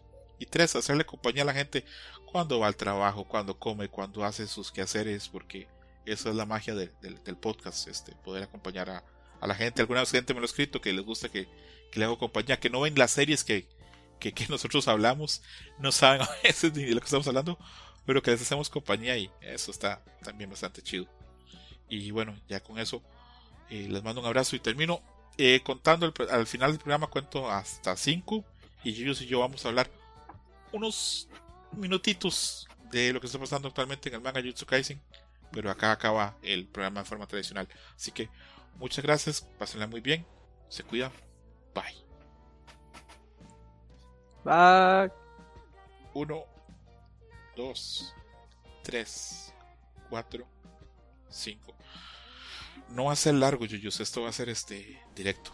Eh, hablemos de lo que está pasando actualmente en Jutsu Kaisen. Sergio se puede quedar. Sergio? Sí, Sergio no le importa. A Sergio no le importa nada Jutsu Kaisen. Entonces, eh, actualmente hay fans que están hablando mucho acerca de teorías de qué está pasando. Si, si la muerte de Goyo contra Sukuna estaba planeada y Goyo va a volver. Si esto es para que Sukuna se confíe, para que la pelea que va a tener otra con, con, contra Higuruma, el abogado, y contra Itadori, este, pues sea diferente. Y también quiero saber tu opinión de qué va a pasar este con, con Kenyaku, que yo te mencioné durante la semana que para mí si Kenyaku no muere ahorita, que Yuta lo sorprendió con un ataque sorpresa, sería una gran pérdida. Eh, más pensando que es un, a mí me parecería un giro, una sorpresa muy grande que le daría mucho sabor, mucha frescura a la serie. Si vuelve Kenyaku otra vez ahí de otra forma y eso, eh, pero bueno. Adelante, Yuyus. Ah, pues bueno, sí, sí, sí, estoy muy, muy, muy, muy, muy enterado de eh, todas las teorías del regreso de Goyo, incluso por, bueno, ahí spoiler alert para los que se quedaron. Eh, y han vivido básicamente en una roca y lograron evadir todos los spoilers. Goyo muere, lo dijiste, es vencido por su cuna. Eh, y tal cual, pues hace. Eso sí ya está bien raro. O sea, yo creo que es algo que se tiene que explicar. Toda muerte que ha estado por su cuna, como que se habla. hay, hay un transición a la, a la, vida posterior. Está muy, muy interesante. En el caso de Goyo pasa lo mismo. Pero todas las imágenes que comenzó a utilizar Gege aparecían muchos, eh, muchos eh, muchas flores de loto, eh, muchas referencias al budismo, haciendo referencias de ir hacia el norte, ir hacia el sur. incluso de ahí vuelve a salir Nanami y hace justo este comentario de que a mí me dijo esta Mei Mei que si querías cambiarte fueras al norte y si te querías tú quedar igual que te fueras al sur. Yo me, Nanami comienza, comenta que él se, él se fue al sur, pero también haciendo referencia de que Goyo es diferente a él, seguro elegiría el norte, ¿no? Y haciendo referencia de que pues Goyo va a volver a pasar por un, un segundo despertar, porque aparte está muy claro, eh, dentro de toda la dinámica de poderes de Jujutsu Kaisen, hay algo que se llama, ay, ¿cómo se llamará en español? No sé cómo se llama en inglés. Este, a ver, en inglés se llama Reversed Course Technique. ¿Cómo la pasaríamos a español? ¿Técnica inversa? Sí, técnica inversa de hechicería, lo cual permite eh, a las personas, a los usuarios, eh, recuperarse de daño o incluso reparar eh, extremidades o partes de cuerpo que hayan perdido. Esto va para los que, pues, para alguna razón sigue escuchando esto, pero han visto parte del anime, es cuando ven como que le crece a, Yuji, pero controlando por su cuna la mano, que incluso pudo volver a recuperarse del corazón y este tipo de cosas. Y eh, durante la serie comentan que las técnicas de hechicería vienen del estómago, pero las técnicas inversas vienen de la cabeza si no le pasa nada a tu cabeza, puedes tú todavía utilizar eh, técnicas inversas de hechicería, que también explica Gojo en la pelea con, eh, con Toji que vimos en esta segunda temporada. Entonces, pues a Gojo lo rebanan, pero lo rebanan a la mitad, pero su cara queda intacta, queda toda pegada a su cuerpo, ¿no? Y también pues queda ahí de cierta manera molesto, lo cual hace creer a las personas que pues Gojo puede regresar, ¿no? Puede volver a aplicar una eh, técnica inversa de hechicería, pero ya está bien raro porque pues, la otra mitad del personaje está en otro lado. Pero bueno, hemos visto a Wolverine regresar a su mitad de las piernas cuando Hulk lo partió a la mitad, ¿verdad? Ahí para los que saben esa referencia, muy bien.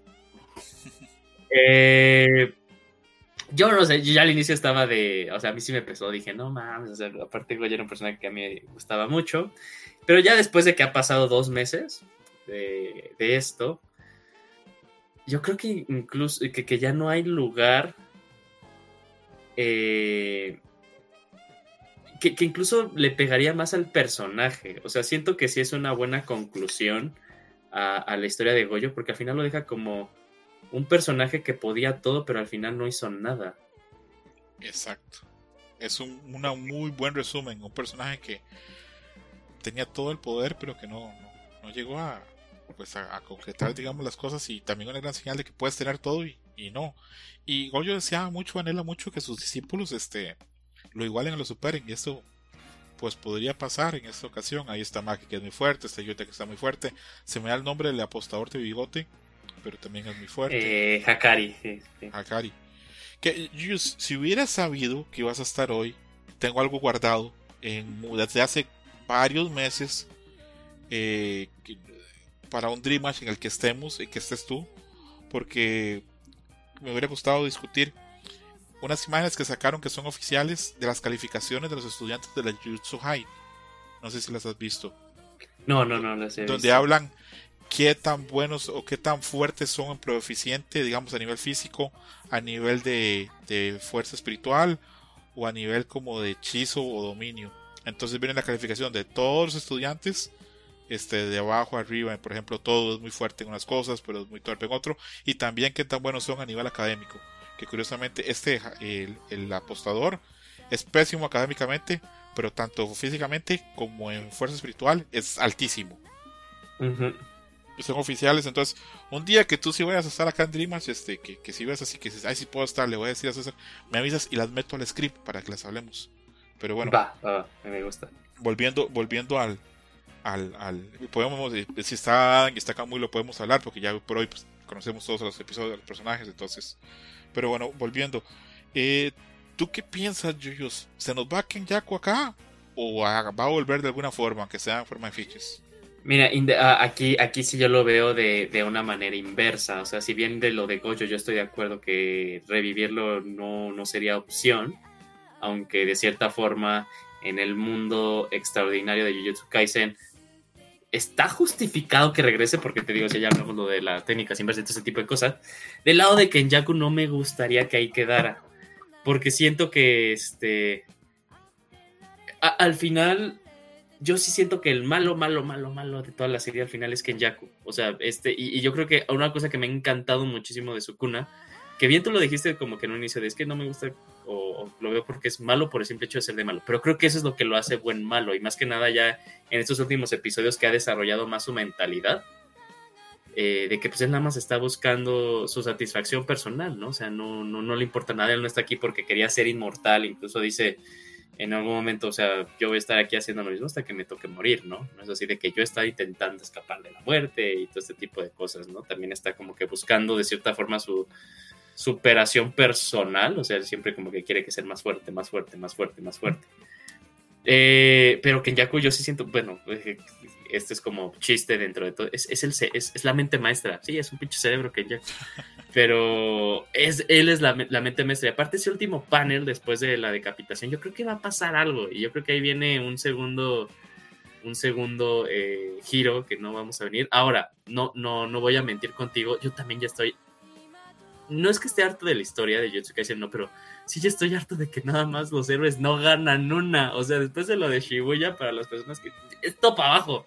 Sí tienen uno, que otro win, pero no, o sea no, no, no, hay, no hay algún momento en los que digas, estos güeyes tienen por un momento eh, el, high ground. No, o sea, siempre han estado contra todas las eh, contra todas las probabilidades hasta ahorita. Entonces aparte me dije, sí, por fin, ya, o sea, se chingaron al cabrón, malo, malo. Pero no creo que ahí sea su fin. No, ah, tiene que venir más cosas, este, cuando menciona Kengaku de que, eh, bueno, este, me voy, queda todo, muchas cosas sin hacer, pero hay gente que va a llevar mi voluntad. Entonces Sí. pensé, tal vez aparezcan nuevos villanos. Sabemos que por ahí otros personajes que todavía están vivos. Está Chosu por ahí, está todavía Maki, Zenin por ahí todavía. Entonces puede haber, puede haber un arco todavía más, se puede alargar más esto, esto de las peleas. Y yo pienso que sí, sí puede dar. Eh, desgraciadamente, algo que está pasando con Jujutsu Kaisen es que para los que estamos este, en redes sociales y nos gusta el anime, es casi imposible eludir los spoilers del manga. No los del anime, los spoilers del manga. O sea, para que se haga la gente una idea, el bombardeo de información que hay de Jujutsu Kaisen en las redes es eh, realmente muy complejo. Creo que incluso eso está arruinando un poquito la experiencia del anime porque hay gente que ya los jueves pasados así se levantan a, a orinar a las 6 o algo así antes de irse a su trabajo o a la universidad o a lo que sea. Abren su teléfono y aparecen tweets así de que un saludo a mi hermano caído, el Nanami, que lo hicieron chicharrón. Y la gente, no mames, qué pedo. Y hoy también, de que no mames, qué hueco en el cráneo que le hicieron a Novara. Podría meter mi verga ahí. Y yo, no "Verga, mames. ¿Cómo hacen eso? ¿Cómo le spoilean a la gente? Este. Sí, Algo sí. tan yo, yo, fuerte.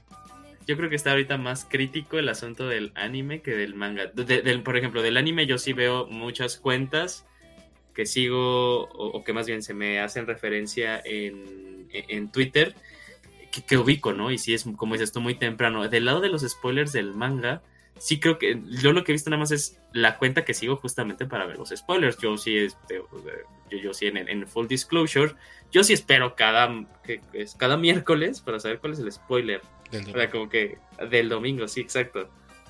Sí, es, está complicado. Yuyos, eh, yo no quiero alargar más esto y agradecerte mucho que, que te hayas quedado acá y a Sergio también. Eh, ahorita le tengo un par de mensajes off the record. Pero Yuyos, te voy a dejar con algo ahí pensando. Yo también he pensado por mucho tiempo que Novara también está fallecida. Pero si no apareció en el aeropuerto donde estaba Nanami, donde estaba el otro güey. No hay chance que Novara está por ahí. Que Y tiene mucho sentido. Ajá, y ya. y, y de hecho, y de hecho, argumentalmente tendría muchísimo sentido Que que. Novara, que, que Novara vuelva, porque pues es, o sea, los únicos personajes que tienen como que habilidades que afectan el alma, y yo creo que es una forma para que, que- vuelvan a, obtener a este Megumi, es atacar el alma. Y es Yuji y Novara propiamente los que tienen esas habilidades. Podría ser, y aparte de eso, tradicionalmente los shonens este, en sus tríos los mantienen hasta el final. Eh, son otros los shonens que se alejan mucho de eso y que son muy transgresores, como los de como Hunter x Hunter y otros tipo de cosas. Pero la mayoría, este, ahí, este, Sakura, Sasuke y, y Naruto ahí están y bueno, pues, cuestión de opiniones y gustos. Eh, Yuyos, muchas gracias por haberte quedado este, hablando de estas teorías. Ojalá no te haya incomodado. No, no, no, no, no, con gusto, ya como que teníamos ganas de hablar de esto también. Sí, a- podemos hacerlo en un par de episodios más cuando llegamos este otro par de episodios para especular un poquito más si quieres. Sí, con gusto. Sergio, gracias por quedarte. Bueno, no sé si se quedó. no, no, no, sí, sí me quedé. Ah, sí, dormido. Sí, claro, los estaba escuchando. No, no, no.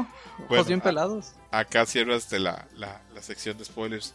Y ahora sí termina todo. Pórtese muy bien. Un abrazo. Gracias. Bye. Bye bye. Ay, cuídense.